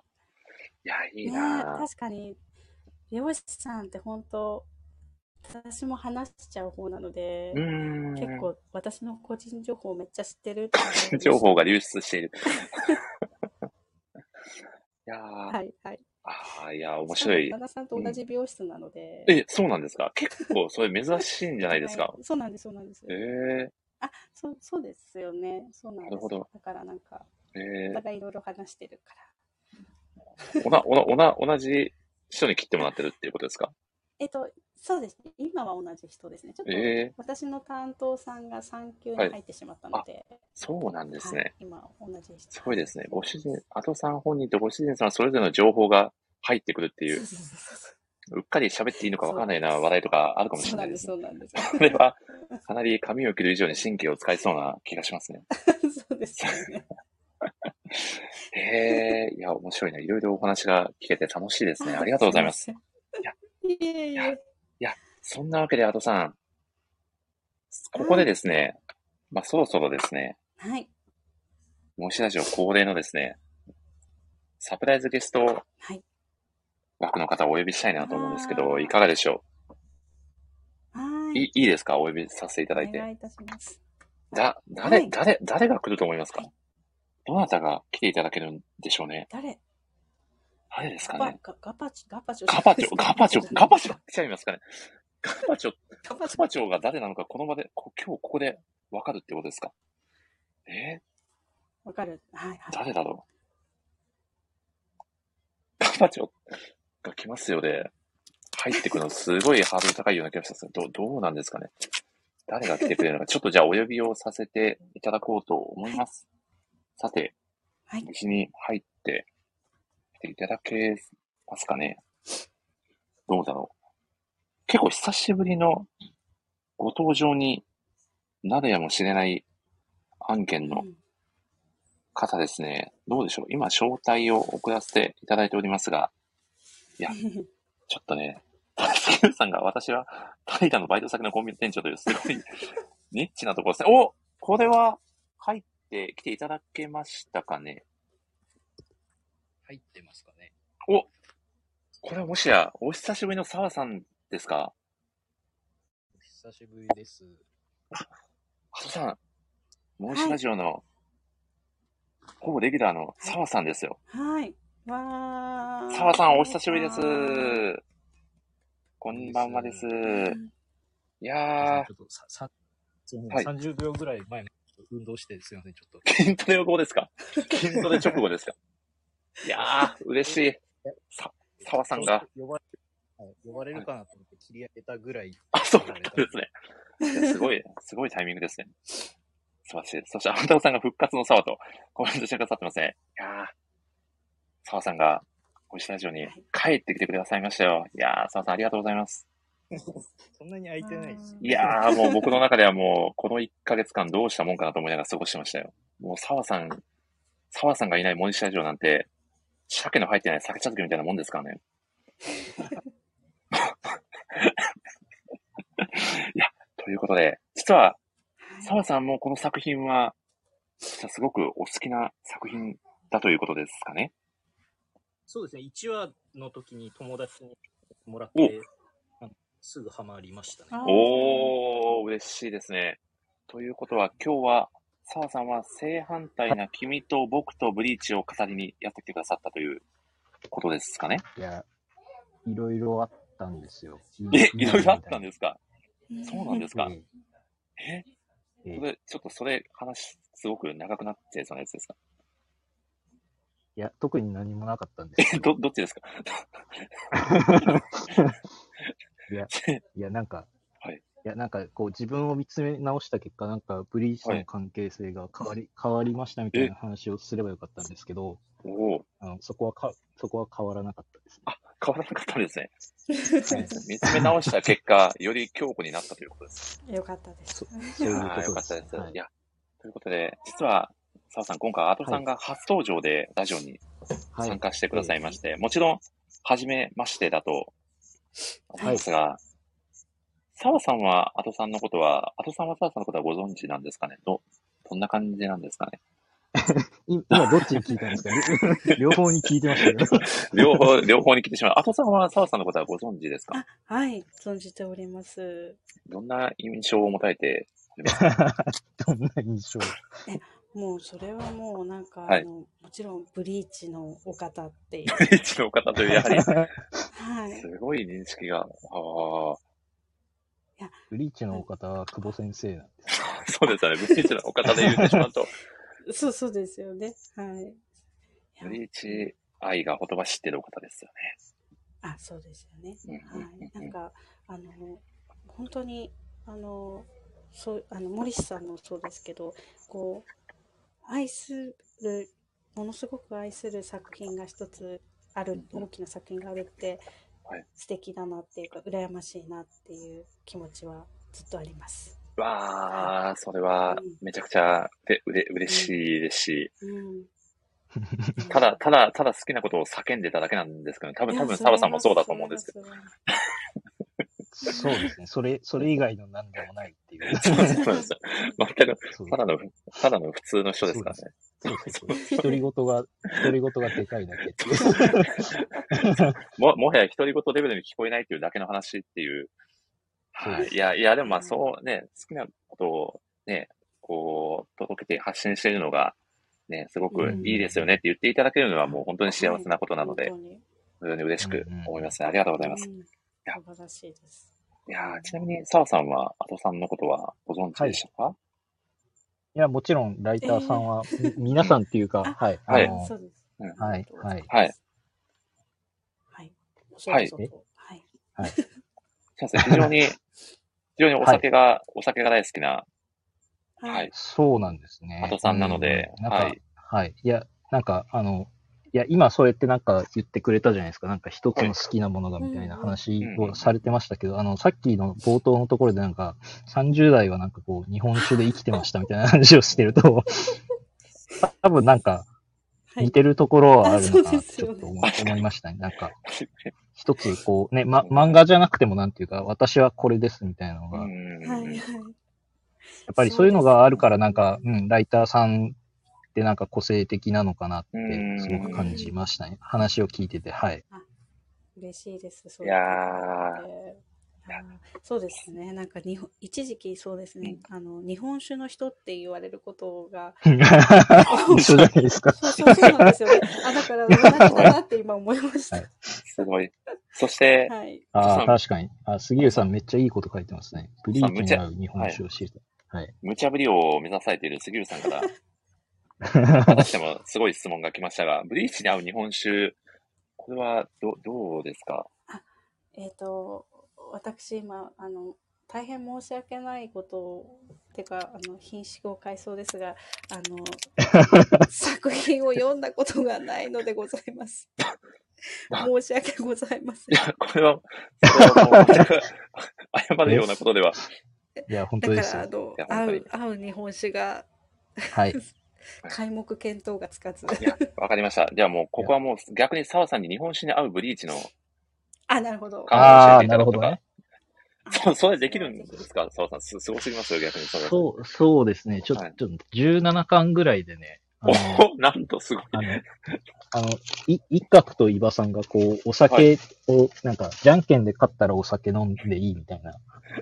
で、負けたらなんか、あ、違う違う、負けたらなんか、お酒を取りに行くみたいなやりとりしてたので、17巻がおすすめですね。あと日本、まさか、日本酒を入り口にしておすすめすることができる作品なんですね。す、すごすぎるな。うん。できました。でもあれですよね。キャプテン翼のあの、なんか、ね、監督もお酒飲んでるじゃないですか。あの、そうですね。ヒュあのヒューガ君の、ね。はいはいはい。あの、はい明和 FC のね、小学生教えてるのに、普通に。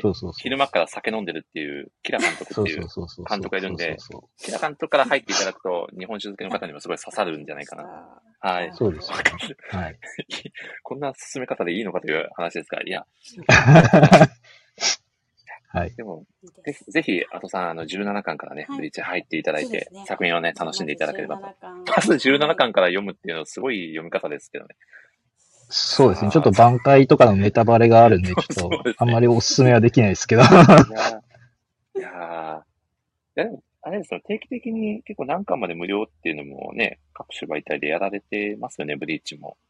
ゼブラックさんとか、そうですねあるのかなと。うんうん。時々5巻とかはなんか普通にやってますし、まあ多分、多分10月のアニメに合わせて前もどっかで言いましたけど、多分54巻ぐらい無料になるんじゃないですかね。あでもそれはありますよね、その作品の、はい。ね、最終章の手前までとかありそうですよね。そうそうそうそうそう。ですね。はい。ああ、ぜひそのタイミングでね、あとさんもし、お時間があれば、あ、杉浦さんがあ、なぜあ54巻までというあすいませんえっと、あ、すみません。55巻から最終章なので、54巻まで無料になるんじゃないかなって勝手に思ってます。うんはいこれを外したら、あの、どっかのラジオの回で謝罪しますので。謝罪案件だったんですね。でも可能性すごくあるんじゃないかなと。そういうタイアップとかありそうですもんね。お、ちなみにミッチーさんが今日本屋さん行ったらブリーチの棚がごっそり植えてました。これサボさんもしかして、はい。あ、僕が買った可能性ありますね。そう可能ですね。性本当ですか？本当にありますか？あ 愛知県かな？名古屋すごいすごいです。はいそうですね。愛知県の、はい。ええ買っちゃったかもしれないです。そんな全国各地で、ブリーチの作品、コミックスをごっそり買うみまあ、たいなことを。ちょ、ちょ、ちょっと真面目な話をすると、多分そのはいアニメの PV が最近公開されたので、あー、なるほど。あの、それで、あの、もう気になって買買い始めてる人がちょっと増えてる可能性がちょっとありますね。ああ、いや、でもそれは、なんかはいそこから興味持ってね、ちょっと作品を追っかけてみようっていう人。はきっと一定数いらっしゃいますよね。はい。いやー、いいですね。ありがとうございます。はい。ちなみに澤さん何冊え持たれてるんですか？電子？杉浦さんの。電子版とかも合わせてってことですか？あ、そうですね。ああ、えっ、と、74×2 でしょ？あ ?148。え、電子の全巻一冊も合わせ、合わせていいんですか？あ、合わせて大丈夫です。?220 ぐらいじゃないですおか。はい。じゃあ3セット分あるプラスはい。おそういうことですね。はい。ー。杉浦さんが香川の本屋に来る3セットと声かけてないと、うどんをおごりますということで、はい澤さん、香川ではいブリーチを購入される際は、ぜひ杉浦さんにそうですね。香川で購入される際は。そんな全国でブリーチを買うみたいな、あるのかなっていう感じですけど。はいい、やーありがとうございます。いや、ということで、ちょっとはいラジオのね、本題に戻りまして、澤さんええぜひ、正反対の君と僕、この作品の澤さん感じている魅力をぜひ教えていただきたいです。えーっと、今朝もう一回読み返したんですけどお、あの、え、一番好きな、一番好きっていうか、あのうんう、んすごいいいなと思って、スクショ撮っちゃったところがあるんですけど、はい。あの、3話、三話で2人で映画見終わった後に、なんか全然違うところを見てたみたいなシーンあるじゃないですか。鈴木さんはなんか、こう、あ、じゃあ、谷くんはなんか、こう、細かい描写？あ、違う、なんか、あ、違う、名名詞をちゃんと覚えてるのか？あそうですね。ううん。で、なんかうんうんうん、ちゃんと映画見てたって鈴木さんに言うけど、うん。鈴木さんの方はなんか、すごい細かいなんか、ものとかをちゃんと覚えてて、で、多分なんかうんうん。谷くんの中ではすごい微妙な映画だったかなって思ってたっぽいけど、なんかそういうのを踏まえてなんかいい映画だねってなんか言い直してるのがすごいいいなと思って、おー。あのなんかさっき出てた、何でしたっけ、あの、この自分の価値観がわかんない、な何くんでしたっけ？平くんか。はい。なんか、あ平君もそうですけど、なんか、うん、なんか、なんかいろんな価値観を書いてる話かなと思って、僕は結構ハマったので、なんかこう、なんだろう、付き合ってるけど好きなものが違うけど、なんか話し合った結果一致するみたいなのとか、なんか他の人の動きでなんか気づかされるみたいな話がなんかこういう描写が好きだなと思ってなんか読んでるので、だからなんかその最新話の最後も、なんか可愛いねって言ってるのはつ誰のことを言ってるのかみたいなのちょっとわかりづらいじゃないですか。うーん。あの子可愛いねみたいなの言ってるのが多分お互い違う人を言ってるみたいなそう。ですね。うんうんうん。なんか、ああいうのがいいなと思って、なんか、同じもの見てるんだけど違うとこ見てて、でもなんか話があったりとか、相手の価値観がいいなって思ったりするみたいなのが、すごいいい作品だなって思った上で、で、あの、平くんがなんか、こう、谷くんに対してこう、自分のいないところで言われた褒め言葉が一番嬉しいだろうみたいなこと言ってるけど、あ確かにって思うんだけど、なんかこれもなんかちょっと押し付けっぽくて、なんか平くん結構こじ、こじれてるなって思って。確かに。なんかちょ、直接言われた方が嬉しい場合もあるじゃないですか。うん確かに。かにもなんか。こう、いそう、一番嬉しいだろうがってなんか決めつけちゃってるみたいなうーん。のがなんか、ちょっとこじらせてて好きだなって思いましたね。そうですねはい結。構、うん。そう、平くんはちょっと闇を感じますよね。そうですね。確かになん彼がさこじらせそう感が。はい、うん彼が最終的になんかいいところに着地してくれると嬉しいなって。いやーでもこれはもうね、まあ僕もですけど、同じ闇を抱えるものとして、平君には共感しちゃうっていう、結構そういう人多いかもしれないです。はい。そうですね。多分なんか、うん。あのー多分この1、2、3話でなんかこう、2人がなんかこう、仲を深めるところにはまった人もいると思いますし、うん、なんか平くんが出てきてはまった人もいるのかな、うちょっーと。ん、本当に、こう作中のキャラクターがみんな本当に、こうキラキラしてて、みんなすごはいく素敵なキャラクターばっかりで、うんある意味平君にうんそういう意味では親近感を覚えたっていう人はかなりいるん。じゃないかなと。うんうんうんうんうんそうです。いやー、はい宮尾さんもね、なるほど、とね、言ってくださってますね。うんうんうんうんいやー、ありがたいですね。ちなみに、澤さんはキャラクターで言うと、平君推しですか、やはり。いやー、ちょっとまだ決まってないですね。なるほど、なるほど。なんか、でもなんか作品の雰囲気が好きなので、多分なんうんかそのうち出てくるかなって気はちょっとしてます。あーここの先、うん。まだ出てきてない誰かがうん推しになるのかな、みたい出てきてな推しで言うとまあガバガバチョあたりですかね。な。そうですね、そうですね。ガバチョって言ってる可能性はありますね、最終的に。確かに。でもなんかささっき聞いててちょっと思ったんですけど、なんか本当に出てこないパターンってあるのかなと思って、なんか、あの、うん存在としてはいるんだけど、なんかこう、でもなんかこう、日常的に生きてたら名前聞くけど、そいつ知らんみたいな、なんか友達の友達みたいな人いるじゃないですか。うんうんうん。なんか、ガバチョうん、ガバチョの話よく出てくるけど、なんか最終的に知らないまま終わるっていうのもなんかそれはそれでちょっとリアルなのかな。まあまあ、確かにそうですよね。うんうんうん、ううんん。結局ガバチョって誰だったんだよってなんか卒業した後に思い出すみたいな。なんか確かに。でもなんか別にそんな興味ないしみたいな。だからそ、それはそれでリアルですよね。ううんん、なんか、なんかそういうところでさっき言ってたその名字の話とかも、なんかああいう名字の人いたよね、みたいなうんうんのをなんかそ外側から見てるみたいな感じもちょっとあるのかなって、うん。ええうん、ありがとうございます。思いました。いやー、、はいい。や、素晴らしい考察ということです。そんな澤さんですが、もしあの、その他作中で好きなセリフだったり、特に刺さったシーンとか、ぜひこれは言っておきたいみたいな作品の推しポイントがあれば教えていただきたいです。そうですね。いや、森さんもさっき言ってましたけど、なんかその、やっぱりはい。カラーの使い方がすごくいいなと思って、僕電子版で買ったんですけど、なんかそうんのうんうん、カラーのシーンそのままカラーで載ってたりとかするので、うんうんうん。なんか割とジャンププラスってそうだと思うんですけど、なんかこうん。うカラーを使えるっていうことをちゃんと活かしてなんか作品が作られてるなっていうふうに感じるので、うんうん。なんか、うん、カラーページとかもちゃんと載ってるのがなんかいいなってうん思いますね。うんうんうん。基本、この1話完結型のね、作品なので、なんかそういう意味でも、それ棒扉絵で、ドーンとカラーページがあると、す。ごくう、んうんうんなんか作品自体すごくワクワク感がさらに増してくるなうん。という印象がありますね。なんかこの 3, 3話の最後はい。で、なんか鈴木さんが家に帰ってきて、なんかこう、なんていうんですかね、このママリオの無敵状態になってめっちゃ光ってるみたいな。うん。キラキラしてますよね。はい、でもなんか、おオチで自分の顔を見てなんか、モノクロに戻るみたいな。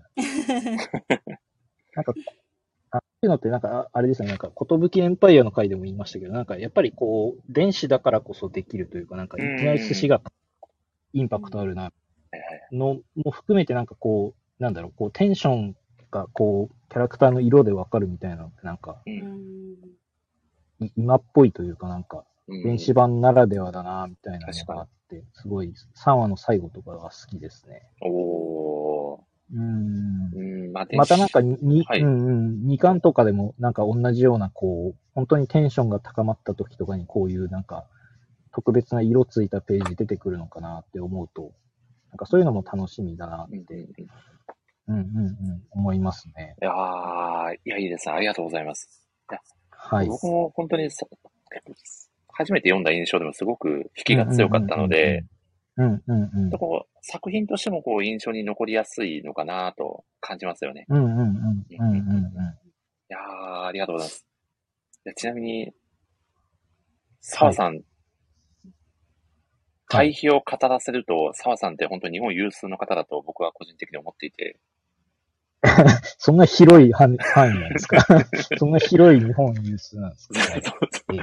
ぜひ、この、まあ、この作品に限らずなんですけど、先ほどアートさんにさせていただいた質問と一緒なんですけど、で、この関係性の対比で、この作品のこのキャラ同士の対比がいいよねっていうのをぜひ語っていただきたいのですが、いかがでしょなるほど。いや、う、うんうん。うんちょっと、いや、ちょっと今、自分の家の左側を見て、あの左側。特定の作品、ええ、作品が目に入っちゃったんですけど、ちょっと、それやめておこうかな。あ、やめておくんですね。なんと。ち100個ぐらいあるので、ちょっと。いや、でも、アトさん、これは、澤さんがどの作品を語られるか気になりますよね。気になりますね。ですよね。ええどうしようかな。ああ、でも今、今、目に入った本だと、はい。あの、トリリオンゲームのあの、ガクと、何あでしたっけ？あの二人はなんか、はいまあ、割と稲垣先生の作品ってそうですけど、なんー。か全然こうタイプの違う二人が組み合わさってなんか最強みたいなのがなんか気持ちいいなって思うので。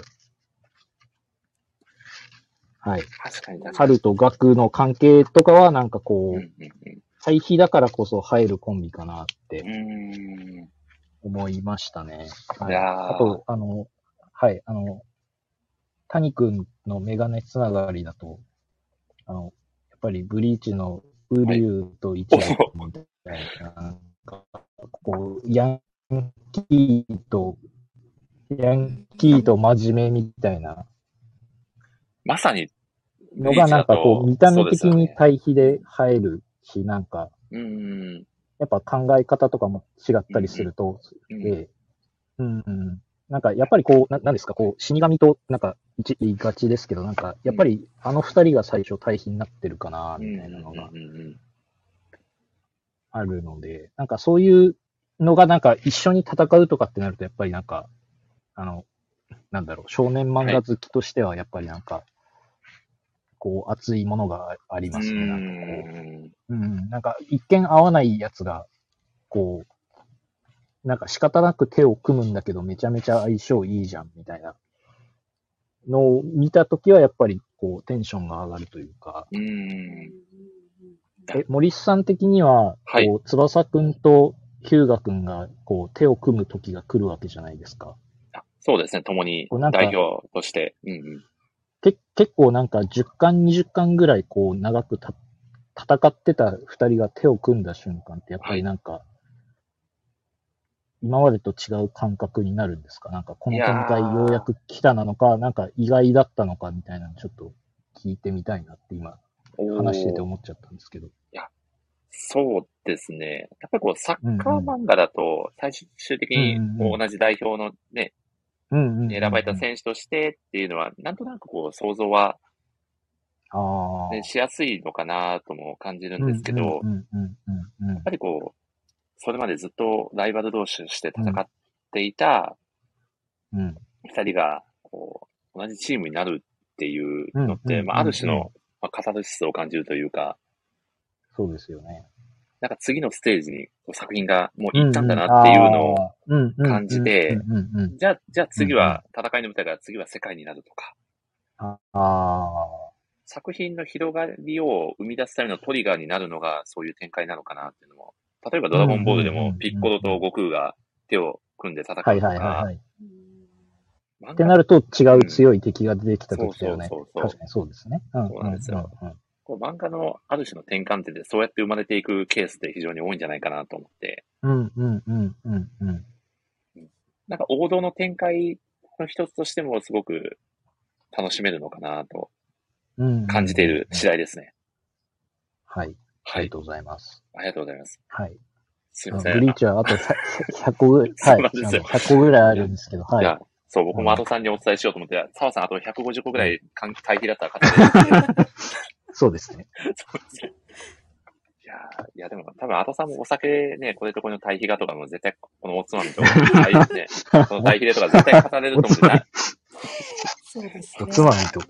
そうそうそそううそうですね。なのでやっぱりそうですね。なんかこう、なんていうんですかね、こう、正反対をの何かを合わせるって、うんこう、やっぱり。お話の一つのこう、弾む話題としてもすごくああるんじゃな、あるんじゃないかなって、うんそうですね。今日まさにお話をしていて強く感じましたね。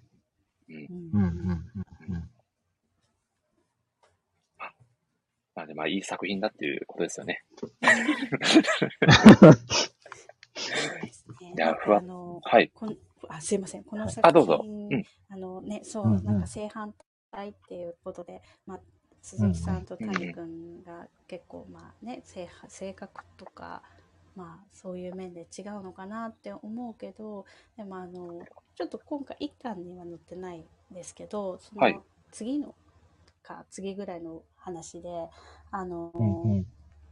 谷君と鈴木さんが同じことをこう思うというかあの、うん。雨上がりの匂いっていう、あああ、はい。ありましたね。はい。ありましたね。うんうんうんうん。はい、そうん。こがねすごく私好きなんですけどこう2人は性格だったりとか違うかもしれないけど、うん。そういうなんか感性みたいなものがうんうんなんうんか似てたりとかするっていうのがなんか2人をつなげてるというかそういうのがあるからこそ2人はうまくいくというかなんかつながうんなんかつうんうんずるものがあるのかなって思うとなんかねそういうのの描き方がとてもうまいなってうんうん思ん。なるほどんでて。うんあのシーンめっちゃ良かったですうね。んうんうん山田はわそれをうんうんさっぱりとね、こう、うん。何それっていうからんっていう感じなんですけど、谷君は、こう、鈴木さんが言う前に自分でね、そうですね。言う前に、うん言ってくれたのが、そううん、良かったですね。うんうんうん。それを聞いて鈴木さんは好きってやっぱ思うあっていうのが、うん。とてもいいなって、はい、いや思ったんで、はい。いやーでも、いやでも、は いやでも、アドさん、この漫画のはい。このシーンがすごくいいんだよねっていう話をして、いや、すごいわかるっていう話ができるこの空間めちゃくちゃ楽しくないですか？はい、めちゃくちゃ楽しいです。ちょっと言わせたみたいになっちゃいましたけど。いいや、完全に言わせてましたよ。そうです。そうですねお、はい。サプライズゲストですか？そうなんです。お呼びに来た。もう寝たいのよね。あ、なんとそろそろお時間ですね。ですよね。ママがいなきゃ、はいお母さんがいなきゃあ、そうですか。ですよね。いや、ということで、アドさん、じゃあ、すみません、ちょっとお時間的にそろそろ厳しいかなと思いますので、最後にですね、一個だけはいご質問をさせていただければと思います。アドさんにとって、この正反対な君と僕とはどんな作品でしょうか？へえ、そうですね。あの、もう、愛おしいと癒しをくれるはい。作品ですね。おー、はい。ありがとうございます。そして、また、はい。おそらく今目の前にね、お子さんもはいきっと、愛おしいと癒しをくれる存在が今目の前に まさにそうですね。ね現れてねはい。はい。いるんじゃないかなと思いますね。本当に今日は、アドさん、すごくあの、いろんなお話ができて楽しかったです。本当にありがとうごこちらざいました。こそとても楽しかったです。いやー本当にありがとうございますます。また、あの、アーカイブも残るかと思いますので、ぜひ、ね、はい。時間がある時にでも聞いていただければと思います。本当に今日は、はい。ね、お時間ね、割いてきていただいて本当にありがとうございました。いえ、こちらこそ、あの、ね、あの、ご参加いただいて、聞いていただいた皆さんもありがとうございました。本当にありがとうございました。また、あの、ぜひはいお酒の話でもね、はい今度も、やりたいなと思いますんで、そうねまたはい、ぜひぜひ。またぜひよかったら遊びに来ていただきたいので、はい、はい。ぜひよろしくお願いしますぜひまたはい、ありがとうございました。はありがとうございました。ありがとうございました。はい、ありがとうございました。はい。では、失失礼礼させてしいただきま。ますす。はーい。え、このパターンってあるんですか？こんなパターンがあったんです。いやー、え澤さん、図らずも普通の、雑談会普通のの様子を雑談会に戻っていくっていう。いやー、でも、しばらく、あれですね、澤さんとお話できてなかったんで、僕はもうちょっと、このラジオは、やはり澤さんいないと、もう僕はちょっともう方向性を見失いかけてたんで、本当に今日は来ていただいて嬉そうなんしかったです。ですか？そうなんですよ。いや、いやでも僕何個か澤さんにお聞きしたいことが実はあって、この時間を借りて質問させていただいても大丈夫ですか、あ、全然、あのあ、い良ければ大丈夫です。あ、はい。もう澤さんがよろしければ、いちょっとだけお付き合いいただければ、ありがとうございます。というはいことで、杉浦さんが雑談会スタートというコメントを してくださってます。ありがとうございます。いやさそうです澤さん、はい最近、めちゃくちゃこう、はい。き筋トレに励まれているのかなというツイートで、そうですね。トライさんの次ぐらいにはやってるのではないかっていう感じがちょっとしますけど。いや、はいですよね。これは何か、あれですか、ワンパンマントレーニングに目覚められたかな何かきっかけがあったんですか？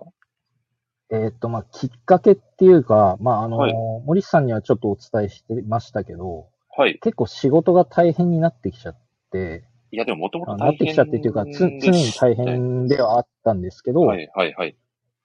なんか、こう、そもそも体力が足りてない状態で、なんか仕事だけ大変ですって言い続けるのってなんか、言い訳臭いなと思って、ま、ず、まずこう、体力をつけようと思った結果、うんあの、こう、極極端すぎて体力をつけることしかしなくなったみたいな。い 極端すぎる。や、そうなんですよ。だって、ちょうど、ちょうど2年前何やってたかっていうと、毎日レビュー書いてたぐらいの時期なんで、はい。ああ、そうそう、そうですよね。ええええ今はその時間で体力をつけてるみたいな。いやー、すごいですね。はいす 本当に極端確かに。本当に極端って受ける。両、両極端。正反対な、ねはい正反対なそうです沢さんだったんですね。すごいな。ええ文字を書くか鍛えるかみたいな。まあまあ、いや、でもなんか。か、あの、いや、本当に、いや、いろんな、いろんなきっかけがありまして、あの、まあ、森さん、あの、僕のツイッターフォローしてくれてるので、多分はい。把握してると思うんですけど、あの年末に引っ越して、そもそも運動できるスペースがこう、増えたりとかそうそうそう、杉浦さん書いていただいてますけど、あの運動だけじゃなくて、こう、食事も変えた方がいいですよって言ってくれる人が周りにいたりとか、ああとなんかそういうことを始めたら、なんか、ブリーチが好きな管理栄養士の方から DM が来て、すごい。なんかその食事だけだと結構大変だと思うんで、間にこれだったら食べていいと思いますみたいなのを言ってくれたりとか、へはい。あ、そうなんですよ。なんかブリーチが好きだそうなんですよ。ー昼食後が強すぎるのはすごい。すあ逆ですね。逆。うんすいません。逆でした。管理栄養士でブリーチが好きな方ですね。ブリーチが、ブリーチがメインになってましたよ。ブリーチさ、そうですね。ブリーチ先にしちゃった。あ、なんかそういういろんなきっかけが、ははいい、重なって、へで、あのーまあ、うま、うまく運動ができたり、なんかその、それこそ整体、あの、首が痛すぎて整体に行った時に、ーはい。あのたまたま、こう、話題の中で、いや、なんかすごい太りやすくてみたいな話をしたら、うんってことはなんか代謝がいいってことなので、痩せやすいってことですよね、みたいなことを言われてて、実際始めたら結構効果が出たりしたので、うん。なんかそういうの言ってもらったりとか、本当になんかいろんな人が関わってくれたりとか、自分の環境がちょうど変わったタイミングで、あなんか始められたりとか、それこそなんかうん会社の近くに引っ越したから、あの、通勤時間がめちゃくちゃ減ったんですよ。おー、なるほど。だから結構なんかその残業続いちゃっても、家帰って、あの、えっ、と、運動する時間がそもそも作れたりとか、ああ、いや、全然管理管理してもらってるわけではないです。なんか、その、その件だけ DM が来ました。あちくわだったら食べていいですよ、みたいな。はないる。ほど。ワンポイントアドバイスをいただいたんですね。あ、そうです、そうです、そうです。はいなる。ほど、なるほど。いや、ミッチさんがね、ブリーチが好きなことで澤さんの人生がすごいことにという、まさにそうですね。そうですよ。だって、ブリーチ好きなだけで、なんか、フォロワー3000人ぐらいになってますから、すごすぎる。3700人ぐらいになってます。はい。あ、そうですね。なんか、ちくわは、あの、いいらしいです。なんか、タンパク質が、あの、へー、すごい。はい。はいいや、。こん、いやー、すごい、アトさんが退出された後、こんなに話の方向性が変わる 衝撃に包まれております。えええワンポイントアドバイスをするタイプのブリーチ好きって、皆さんがコメントされてますね。いや、いいですね。えいいですね。はい。いやーでも、確かにこう、目に見えて、こう、成果が自分の体に現れると、すごく、モチベーションも上がりますよね、実際。いや、そうですね。う。うんんあ、と、まあ、あの、数、数字のところで言うと、はい。えっ、と、今日で多分、ん？今日でに7、80日目ぐらいなんですけどお、9キロぐらい痩せまして、え、すごすぎませんか ?3 ヶ月で。あ、そうなんです3ヶ月足らず。ずで、9キロ。ええええなんかあの、嘘、嘘の広告みたいな痩せ方しちゃうんですけど。絶対これなんか、ね、やばい薬とか使ってんじゃないかみたいな、あの広告のフレーズと全く同じような。そうです。わあ、すごい。はい。まあ、あの、ど、どうやって痩せたんですかって言われたら、あの、ブリーチを読んでたら痩せましたみたいなちょっとそれ怪しい。言おう、言おうかなと思ったんですけど。えー、月さんが、澤さんはもともと甘いものは食べない人ですか？とコメントされてますが。いや、僕甘いものとかめっちゃす好きで、えー。ただ、あの、こ、今回ですね、あの、こう、食生活を変えて気づいたんですけど、なんか、あんまり食にこだわりがないことに気づきまして、なんか食えたら何でもいいなっていう中で、なんか、はい。こう、あんまり好き嫌いがないから甘いもの食べたりとか、おやつ食べたりとかしてただけなのであ、なんか、なるほど、なるほど。あんまりこだわりなかったんだなって、こう、ショックを受けましたね。そうだったんですね。別にもうめちゃくちゃ好きで食べないとやってられないというわけではなかったという。全然そんなことはなかなかったですね。はー、すごいな。青田さんが、え、私の体重落ちすぎと。これまた広告のようなコメントをされてますね。そうですね。はい。はい。いや、でも聞いたことあるややつですね。はいいや、。でも実際にそこまでね、お落ちると、ちょっともう、なんかもう、ひはい。人が変わったような印象すら受けるような、周りの反響もすごいんじゃないですか？いや、体型変わりましたね、みたいなことは言われますけど、うんうん。うん。まあ、それぐらいですね。えー別になんかこう、と、はい。はい。運動はリンなんかグフィット友達とかにのみですか？はい。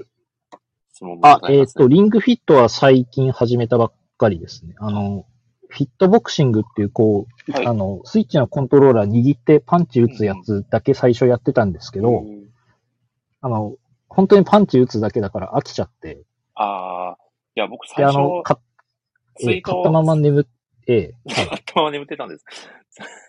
そうなんですよ。買ったまま眠ってたリングフィットを、はい。あの、今やり始めて、まだ3週間経ってないぐらいですけど、あのそっちの方がなんかガチの運動っぽいので、そっちは楽しいですね、い今は。はい。なるほど、なるほど。結構、あれですよね、こう、はいなんだ。ろう。こういろんなトレーニング、筋トレを、こう、あ、そうです、そうです。クリアしていくと次に進んでいけるみたいな感じの、あ、そう、そうですね。うんうんやつですかね本当にそうです。はい。えうんうんちょっとゲーム性があって、結構続けやすいというか、面白みがあるみたいな。はい。へえいいですね。結構、はい杉浦さんだったらすごい興味津々ですよね。3週間なら安さのあんまりリングフィット関係ないと。結構食生活も大きいんですかね。いや、そうですね。それもあるし、いや、ボクシングうん。のやってた時期リングフィットに変えただけなので、あの、ボクシングの方が、あの、カロリー消費だと全然桁が違うので、リングフィットをさっき20分ぐらい、あの、このラジオ出る前やってたんですけど、うん20、20ん ?11 分やって33キロカロリーぐらいなんでもなんか、フィットボクシングって多分1時間ぐらいやったら300、400キロカロリーぐらいになるから、かなりの消費量ですよね。うん、ただカロリー消費するんだったらなんか、フィットボクシングの方が全然良くて、で、リングフィットは本当になんていうか筋肉をつけるみたいな、多分用途が別ですね。うん。痩せるだけだったらフィットボクシングでいいんじゃないかなっていう、これ何の回なんですかね。フィットボクシング界、フィットネス界にね、フィットボクシング、ねフィットボクシングを布教する回になってますけど。いや、ぜひ、あの、杉浦さんおすすめですね。うんあのスイッチ、スイッチがあれば、あの、リングフィットはあの、リングのコントローラーついてるやつ買わないとダメですけど、フィットボクシングって、あの、本当に備え付けのコントローラーを握るだけなので、ーうーんあのなんか別に追加で買ったりしなくていいので、なんか、あの、部屋のスペースがあれば全然買ったらすぐできるし、あの、な、なんですかね。あの、はいトレーナーと一緒にやるみたいな、こう、なんていうんですか、ゲームのシステムなんですけど、あの例えばあの、ルカワの声の緑川さんとかがトレーナーだったりするので、はいあめっちゃいい声で褒めてくれるんですよあ。そう。で、男女 5, 5人ぐらいずついるので、あの女性声優さん好きな方は女性声優さんをトレーナーさんにして褒めてもらえるし、あの、男性声優さん好きな方は男性声優さんにあの褒めてもらえたりするので、なるほど。それもおすすめですね。はい。こうやっぱりそうやって、こう、す推しの声優さんから褒めてもらえるってめちゃくちゃ好きな人からするそうなんです、そと、うなんですよ。ねそうそうそうそう。いくらでも走れますもんね、それだったら。ええいや、すごいな。これ、まじ、マジで何の回なんですかね？いや、はいこれ、ちょっと澤さん、この、こえ？れ、このラジオの前前半はと後半が正反対すぎますよ、このラジオ。そうですね。そ、すごいなそういう狙いだったんですか？そ ういや、そういう意味での今回のそういう、作品選定なのかと思ってしまうぐらいの。いやー、いや、でもまあ、人人選で。でも、森さん、森さはいんめっちゃ走ってますよね、なんか。最近ちょっとあんま、ちょっと僕も若干仕事があれで走れてないんですけうんうんど、いや、そうなんですもともとマラソンに出ようと思ってて、ああ、言ってましたね。はいはい。でもそのマラソンが、あれなんですよ、直前で、あの、コロナ禍で中止になってしまって、せっか、く走ってたのにもったいないから、せめて来年の、うんうんうん。にエントリーして、それが、合否が分かるまでは、ちょこちょこ走っておかないともったいないかなと思って、ちょこちょこ10キロ走ったっていうなるほどやつなん。ですけどね。え、東京マラソン来ますか？東京マラソン、東京マラソン、ええ。あ、いや、でも、僕ゴールで、ま、待ってますよね。あ、ここで一緒に走ってくれないんですか？そんなに、ね。そんなに運動してるのにはい、一緒に走ってくれなかったんです。あ、うん大好物さんが来てくれましたよ。澤さん。ああ、ああ、お久しぶりです。あの、リングフィットしながらゴールで待ってるんで。大好物さん、ちょっと衝撃的な展開なんですけど、今、あの、澤さんとリングフィットの話をするリングフィット会ですね、今の。はい。ちょっと前半と後半でかなり様相が変わってきておりますので、はい。あの大好物、あの、テテーマの作品のはい話はもう終わりました。終わってしまいました。申し訳ございません。今、いかにしてね、こう、健康を維持するかみたいな、どうやって痩せようかみたいな、そうですそんな話をね、しております。はい。はい。テーマも正反対なんです。素晴らしいコメントですね。大好物さん、ありがとうございます。はい。そんな感じですね。いや、僕実は、ええ澤さん、プロボクサーでを目指してるのかなって勝手に思ってたんですけど、そういうわけではなかったんですね。そんな急にはじめ、はじめの一歩的な展開が。なんか急に初めの一歩を読んで、かなり感化されて、ちょっとボクサーに。なろうかみたいな、はいそんなドラマティックな展開をちょっと想像してたんですけど、違いましたね。ただ、違ったね体力をつ、体力をつけたいはい。と思ってやった結果なんか逆に運動がメインになってるみたいな状態です。なるほど。スラムダンクの小暮君的な理由で入って、なるほど。いつしかそれがメインの活動になるみたいな、そんな感じだったんですね。そうですね。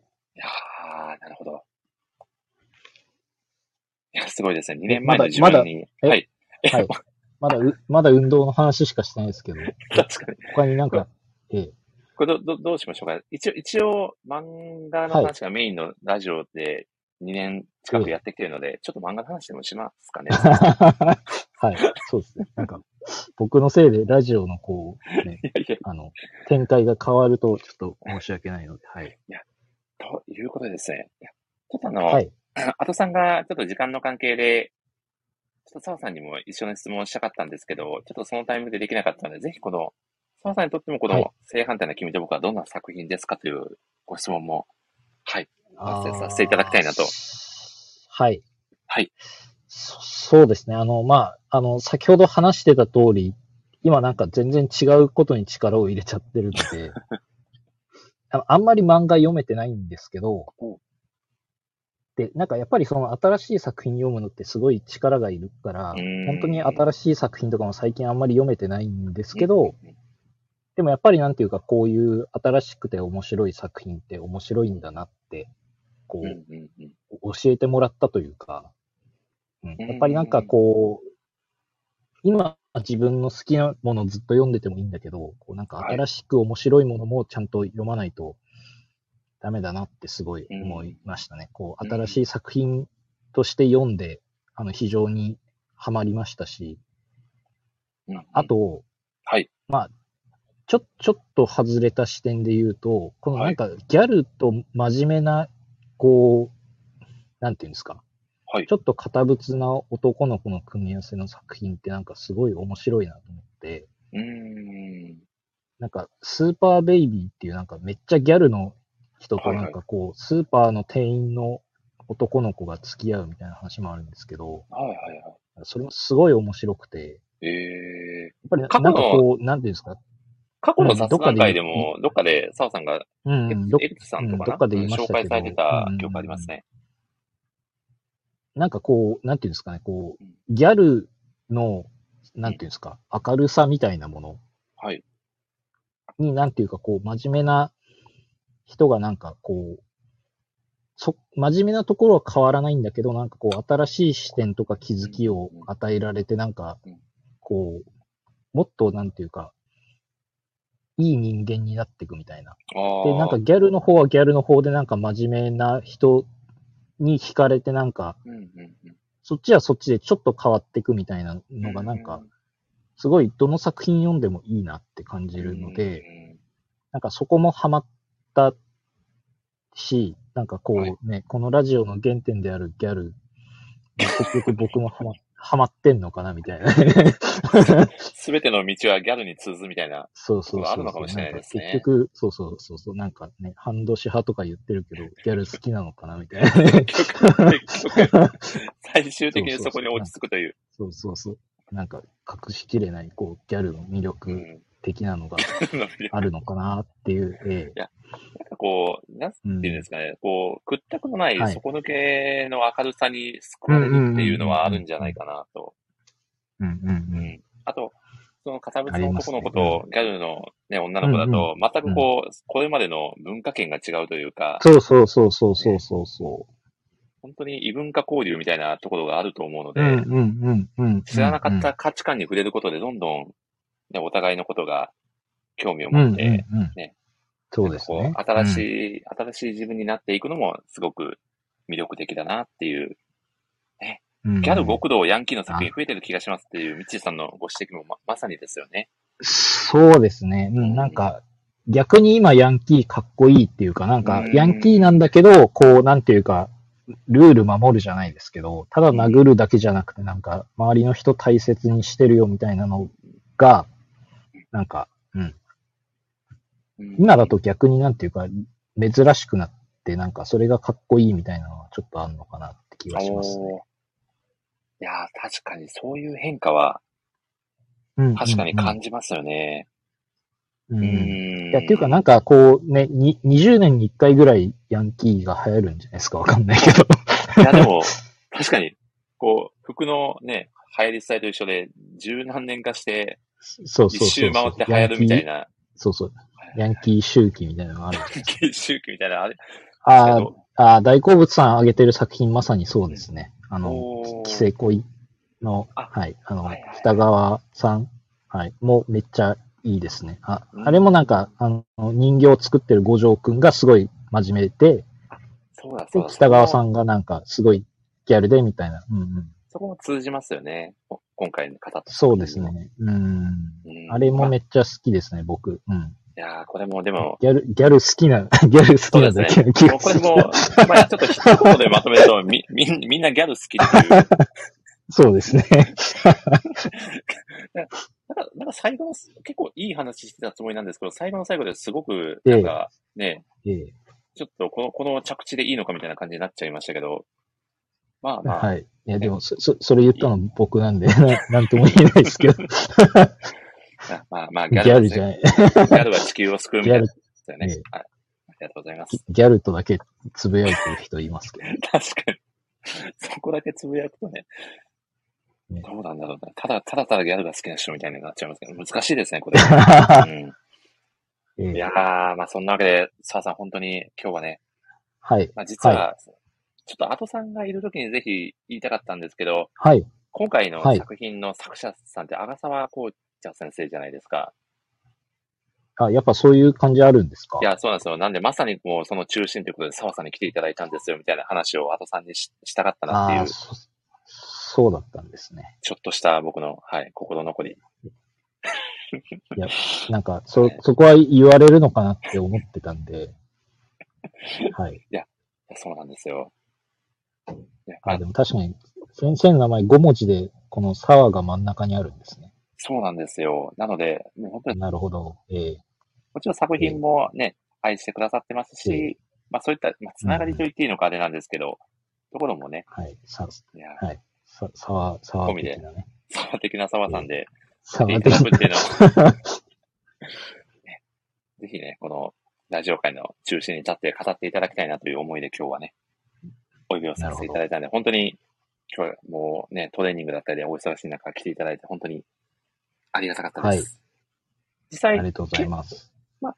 そんなに空いてないのか、僕の感覚が狂っちゃってて、めちゃくちゃお久しぶりな感じになってるんですけど、どどうでしたか、ラジオ会ご参加いただいて、いや今回は。でも2ヶ月ぐらい経ってませんかね。いや、そうですよね。そうなんですよ。うん。結前ね、あの、雑談会もちょっとしょ、ね、お時間がちょっと合わなくてっていうことうん、で。結構うん空いてたのかなという印象だったので、僕も澤さんとお話しするのは結構久しぶりだなっていう感覚だったんですが、いかがでしたか？はい。はい。いや、正直、あの、うんうんまあ、今日も、あの、ちょっと出るの、あの、遅れるかもみたいなあ DM したじそうですゃないですか。よね。はいはいはい。いや、なんか、こう、たった2ヶ月空いただけで、なんか非常に出づらい感じがあって、なんで、なんか今日、こう、スルッと最初から聞いた上で、なんか出れてよかったなって思いますね。なんか、あの非常に出づらい感が自分の中で勝手にできてたので、もうそれまで出まく、はい出まくってましたもんね、ええそれまでね。そうそう、はい。あの、なんか、なんかね、あ、だから、う、運動とかと一緒ですよ、ね。はいはい。あの、多分あう、運動をやめたらまたやらなくなると思うあますね。ー、なるほど。こう、月1出てたからなんかこう、当たり前になってるけど、こう、うんうんうんうん1ヶ月出なかっただけでなんか、あ、なんかもう、もう出ることないのかなって、なんか勝手に思ってたぐらいなんで、おういや、でも僕は、もうはい、澤さんはい。とお話しするっていうのは、このラジオを続ける一つのはい。理由でもあるので、はい。はい。ちょっともう、出ていただける限りは出ていただきたいなっていう気持ちで おりますい。や、そうですね。いや、あの、今日で、あの、も、はい戻ったと思うので、あありがとうございます。はい。あの、雑談会も復帰できる。ああの、まあ、あの、森さんにはこう、DM でお伝えしてましたけど、はいはい。多分、あの、なんか変な話ですけど、多分運動してなかったら今日もなんか疲れて出れなかったと思うので、おなるほど。あの、運動をしたおかげでラジオに出られるという、この、やあの、完全になんか運動を広めるやつみたいになって帰ってきてますけど、若干中山筋肉味が出てきた澤さんということで、いいですね。そうですね。いや、でもなんか、あの、いや、なんか、変な、変な感じになってますけど。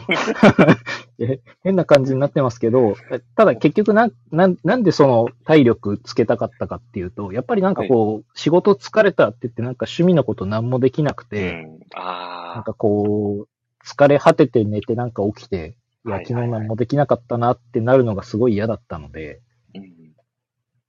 あの、なんかそういう意味ではなんか体力つけるっていうところはもう達成できてるので、うんあとはなんかちょっと運動を減らしてちょっと趣味の時間つく作るのかとか、うんうん。なんか、あでも、ていう感じになってきたので、うんうんうん。あのでもこう2ヶ月出なか、出なかったことで、はい、ちょっと体力はついたので、この2ヶ月間ははい。澤さんちょっと合宿をされてパワーを貯めていたということで、そうですね。一人で、はい、家で合宿をしてましたけども。はい。それが、えーそしてコメント欄がパワーパワーパワーハッと、もう完全に中山筋肉状態になってしまっておりますが、はいまあ、まあ、沢さんへのオマージュということで、まあ、今後ははい。ラジオにもちょこちょこ出ていただけるということで、ありがたくそうですね。はい。また、ははいい、誘っていただけるとい。やー、本当に、もうぜひ、はい。はい。ちょっともう沢さんいないと2ヶ月が多分僕の中ではラジオの構成限界なので、なるほど。そうなんですか。そうですね、もう呼べる人がおらんがみたいな状態になってしまうので、なるほど。はい。まあ、あと、やっぱり、なんていうんですかね、こう、新しく来る方と、今回で言うと、うんあとさんとね、またさあさんうんと、こう、絡んでお話していただくっていうのを僕自身が聞きたいなっていうのもあるので。なるほど。はいなるほど。まあ、そういったこう、はいまあ、出会いの場としても、ちょっと今後も、そうですね。うんね、うんごうんご活用いただけると非常に今年もありがたいかなといった次第でございます。はい。はい。はい。なので、今後の雑談会はもう、基本的にはもう、トレーニングだったりの話が中心になっていくという。そうですね。いや、でも、あれですよ。あの、ええ、あの、あの、そろそろ、あの、秋田に行ってこようかなと思ってるので、これはあの、ブリーチ原画展 in 秋田の秋田ですか？あ、あ、そうです。そうです。おそうです。あの、それ以外で秋田に行くことはあんまりないかなって思うので、ものすごい動機づけですもんね、それは。確かに。そうです。はい。秋田以外にも行かれる、あれですか、えーとちょうどええ今週の、はい、今週の火曜日に、はいジ。ャンプであの、札幌と広島でやるよっていう発表があったんですよ。北海道だと、さあさん地元に凱旋みたいな感じですよね。そうですね。凱凱旋旋ブリーチ。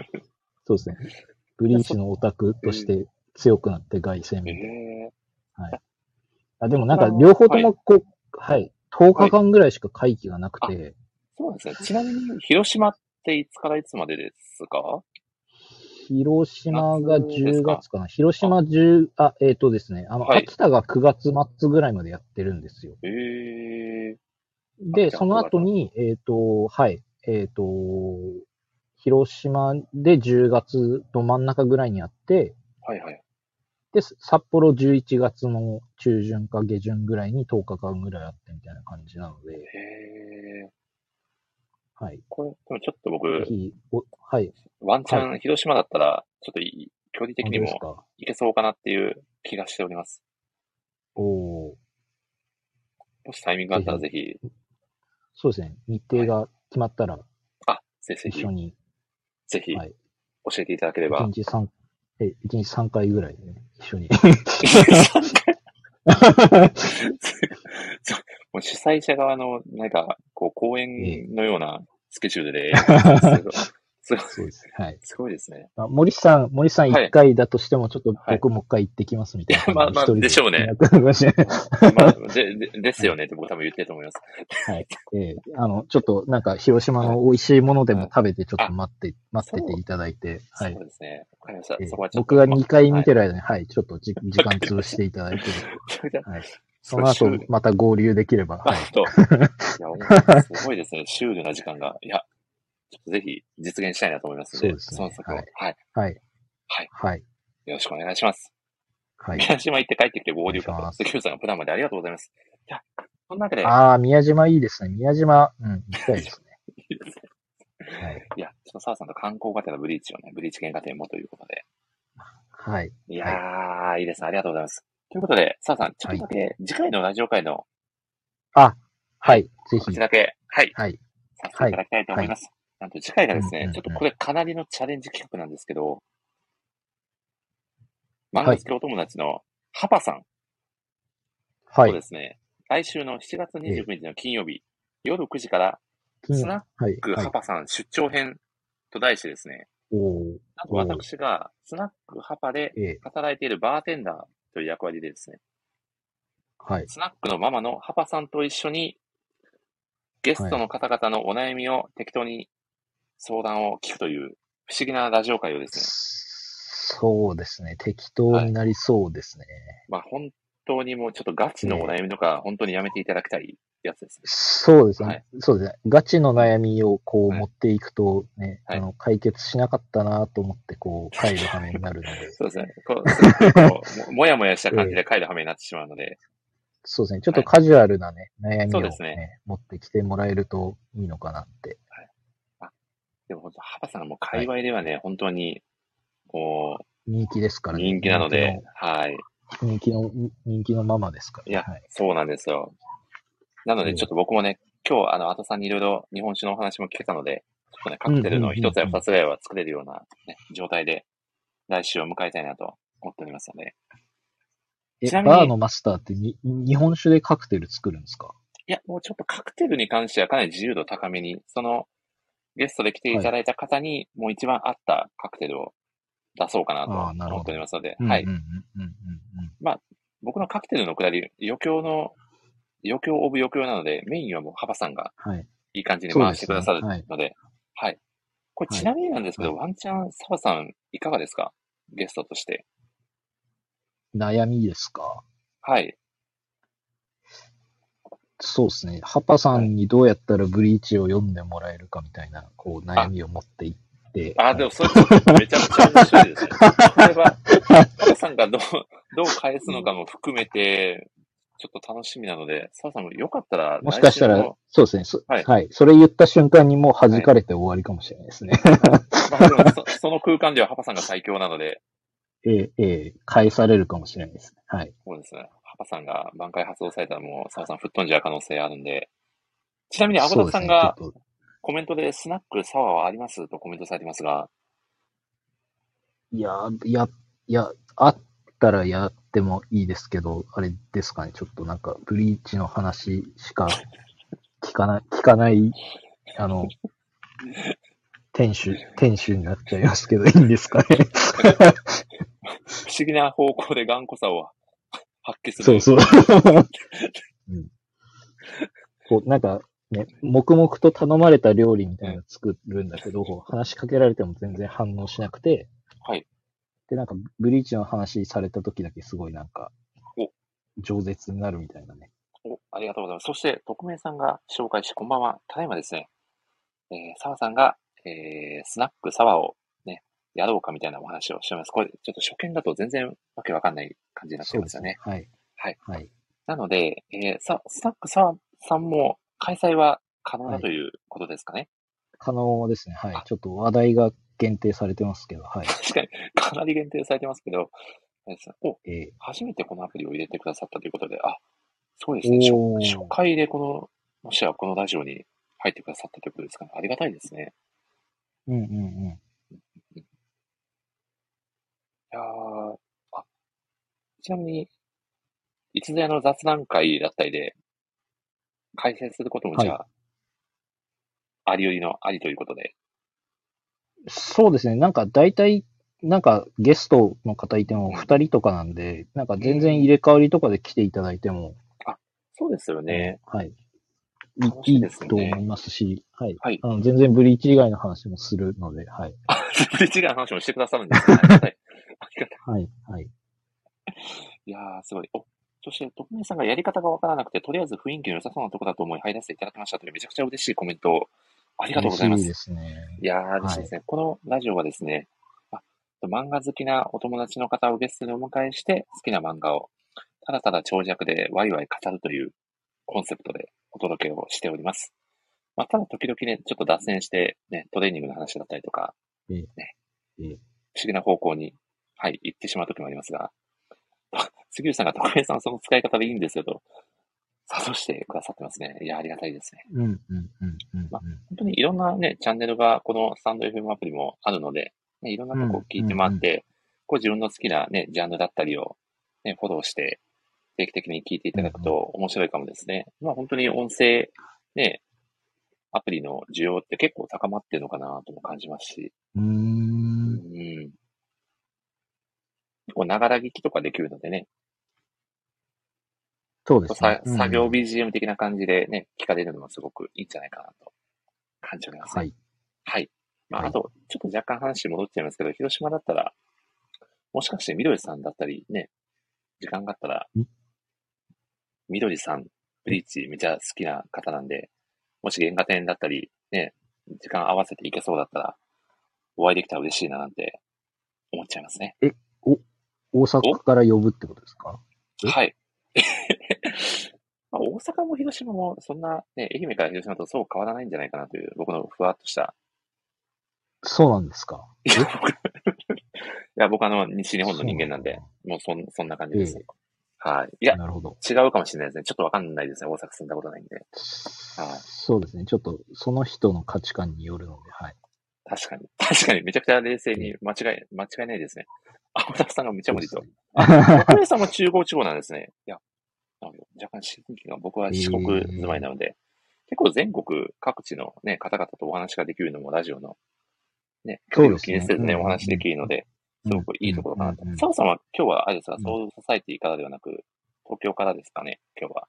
品、品川区ですね。あ、品川区、結構、しっかり教えてくださるんですね。ありがたいです。いや、あの、会、会社の住所がはっきりしてる上に近くに住んでるっていうふうに言ってるので、もうかなり情報が漏洩してます。ええもう、もう一個近いとこ言いそうになりましたけど、品川区でとどめました。はいあんま。りちょっと特定されるとね、あれなんでねっていうことまあですね。別に、いや、まあ別にいいですけどね。はい。いやー、でも、ちょっと久しぶりに澤さんとお話できて、僕もすごく今日は嬉しかったです。ありがとうございます。そして、ありがとうございます魅力的な落ち着く声ですねと、澤さんおっしゃってくださってまして嬉しいですね、それも。いや、森さんの声ですね、完全に。いやー、もうそんな、はい。いや、なんか、やめときましょう、これ。なんか、はいそう、お互いを褒め合って、なんかちょっと変なえ空気になっえそうですよ。ねねそうそうそうそうそう。時々、時々こういう空気作っちゃうみたいなとこありますもんね。そうですね。いや、そんなわけで、澤さんもし来週ですね、お時間があったらぜひ、フラッとスナックに寄っていただけると、はい、非常にありがそうですね。たいのでちょっと、一番、一番、はいはい、迷惑な悩みを持って、はい、行こうかなと思います。いや大丈夫です。もう、幅さんだったらはいもう本当にいい感じに返してくださると思いますんで。はい。わかりました。はいちょ。っと来月は来月きじゃなかったですね。うんちょっと金、ははいい、金曜日なんで、もしかしたらちょっと仕事長引いてて、はい、っうんうんていうのはあるかもしれないですけど、はい、ちょっと遅めでよかったら、あはい、入れるかもしれないので、本当に今日ぐらいな感じで、ね、はい。うんうんうんうん来。ていただけたら、おそらくまだちょっとやってるみたいな感じで、軽いノリで入ってきていただけると、はい。はい。はい。そうします。という、ありがとうございます。ということで、はい。さあさん、そうそういい時間になってきたので、そろそ締めたいなと思います。いや、本当に、はい。はい。い今日は、はい、お話できて楽しかったです。ありがとうございます。やーありがとうございます。え、ハパさん回以降はまだ未定ですか？あ漫画本編の話みたいなの。そうですね。はい結構今月は頑張って、実は4週連続でお届けをする感じになってあ、まして。そう。なんですよ。で、来月がですね、実は、来月で、ええ。僕ええまさか、まさかここまでいけると思ってなかったんですけど、2周年なんですよ。おー。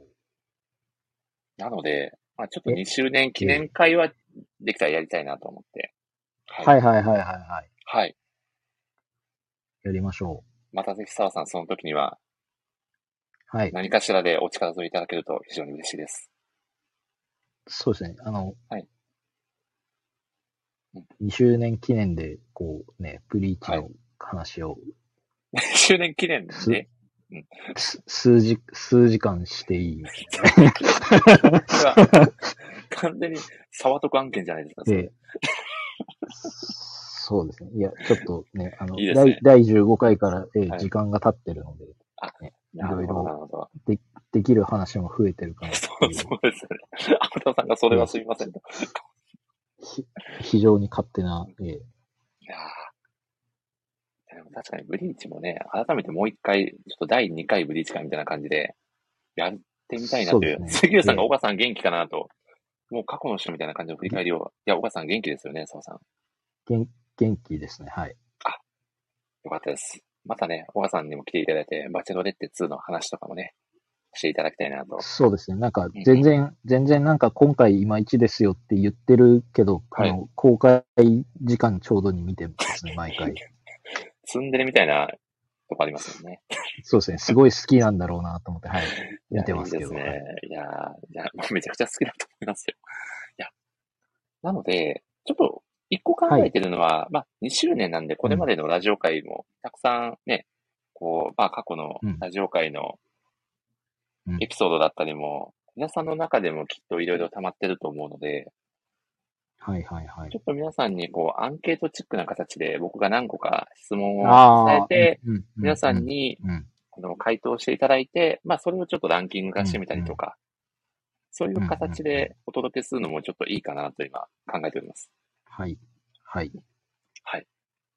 あとは、タコさんが出てくださるか、MC を引き受けてくださるかどうかによって、すべてが、はい、ええ変わってきますので、もうほぼタコさん次第ということで、はい。そうなんですか？え？はい。そうなんですあのかはい。特番会はタコさんが MC と相場が決まっておりますので、ああ、なるほど、なるほど。そうですね。WMC でね、お付き合いいただけるように、うんちょっと今、はい、依頼をかけてるところですから、ちょっはいとチェコから日本に来てかなりお忙しいというお声も聞いておりますので、そうですね。はい。タコさんにもちょっと筋トレだったりね、トレーニングを澤さんからもね、お勧めしていただくともしかしたらいいかもしれないですね。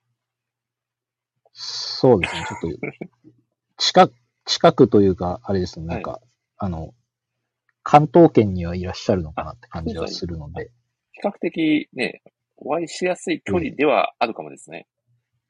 そうですね。この間、ブルーピリオド店に行ってるのを見かけて、あ、行きたかったなって思思ったっていう。あ 思った話だったんですね。お会い、お会いしたのかと思いました。あ、いやいや、まだお会いできてないので。そうなんですよ。僕もタコさんがまだ本当に人間かどうかもわかんないぐらいなので、ぜひ一度お会いしたいなと思ってるので、うんなるほど。はい。じゃあちょっと、あれですね、広島に一緒に行きませんかって来 て、来てくれますかね？すごい。まあ、まあ、タコさんなんだね。まあ、多分、チェコ日本館を行き来される方なんで、もう広島なんてみたいなところあるかもしれないですよね。なるほど、なるほど。はいね また、ました勝手なこと言ってますけど。結構、後半結構適当なトーク会になっちゃうので、あれですけど、いや、本当には、い澤さん、今日はありがとうございました。ありがとうございました。はいぜひまた次回もね、遊びに来ていただければと思いますので、はい。はいはい。そんな感じで、どうでしょう？澤さん、せっかくはい来ていただいたんで、もう澤さんね、最後のご挨拶お願いしましょうかね。久しぶりに。え、いいんですか？いいですか？あ、何もちろの、んもちろん。何の面白、ええ、何の面白みもないというか、あの、何でしたっけとかってんならないので、普通に終わっていきますけれども。そう、そう30回以上出てたらそれはならないですよね。ですよねそうですね。じゃあ、ちょっと締め、締めましょうか。ああ、今日は一ありがとうございます旦。。ではでは、お願いいたします。はい。それでは、えー、皆さん、また次回の放送でお会いしましょう。せーの。さようなら。ら。めちゃくちゃずらしてきましたね。一番、一番ね、ええお話ししてるこの二人で会わないという、これはもう厳しいですね。そうですね今後もきっと厳しいだろうという。さん、そうですね。モイさん言わないなって思ってましたから、今。まあ、そんなわけで、いや、さあさん、今後ともよろしくお願いいたします。はい。ありがとうございます。はい、本当にありがとうございました。コメント欄の皆さんも本当に今はい日はありがとうございました。ではでは失礼させていただきます。はありがとうございます。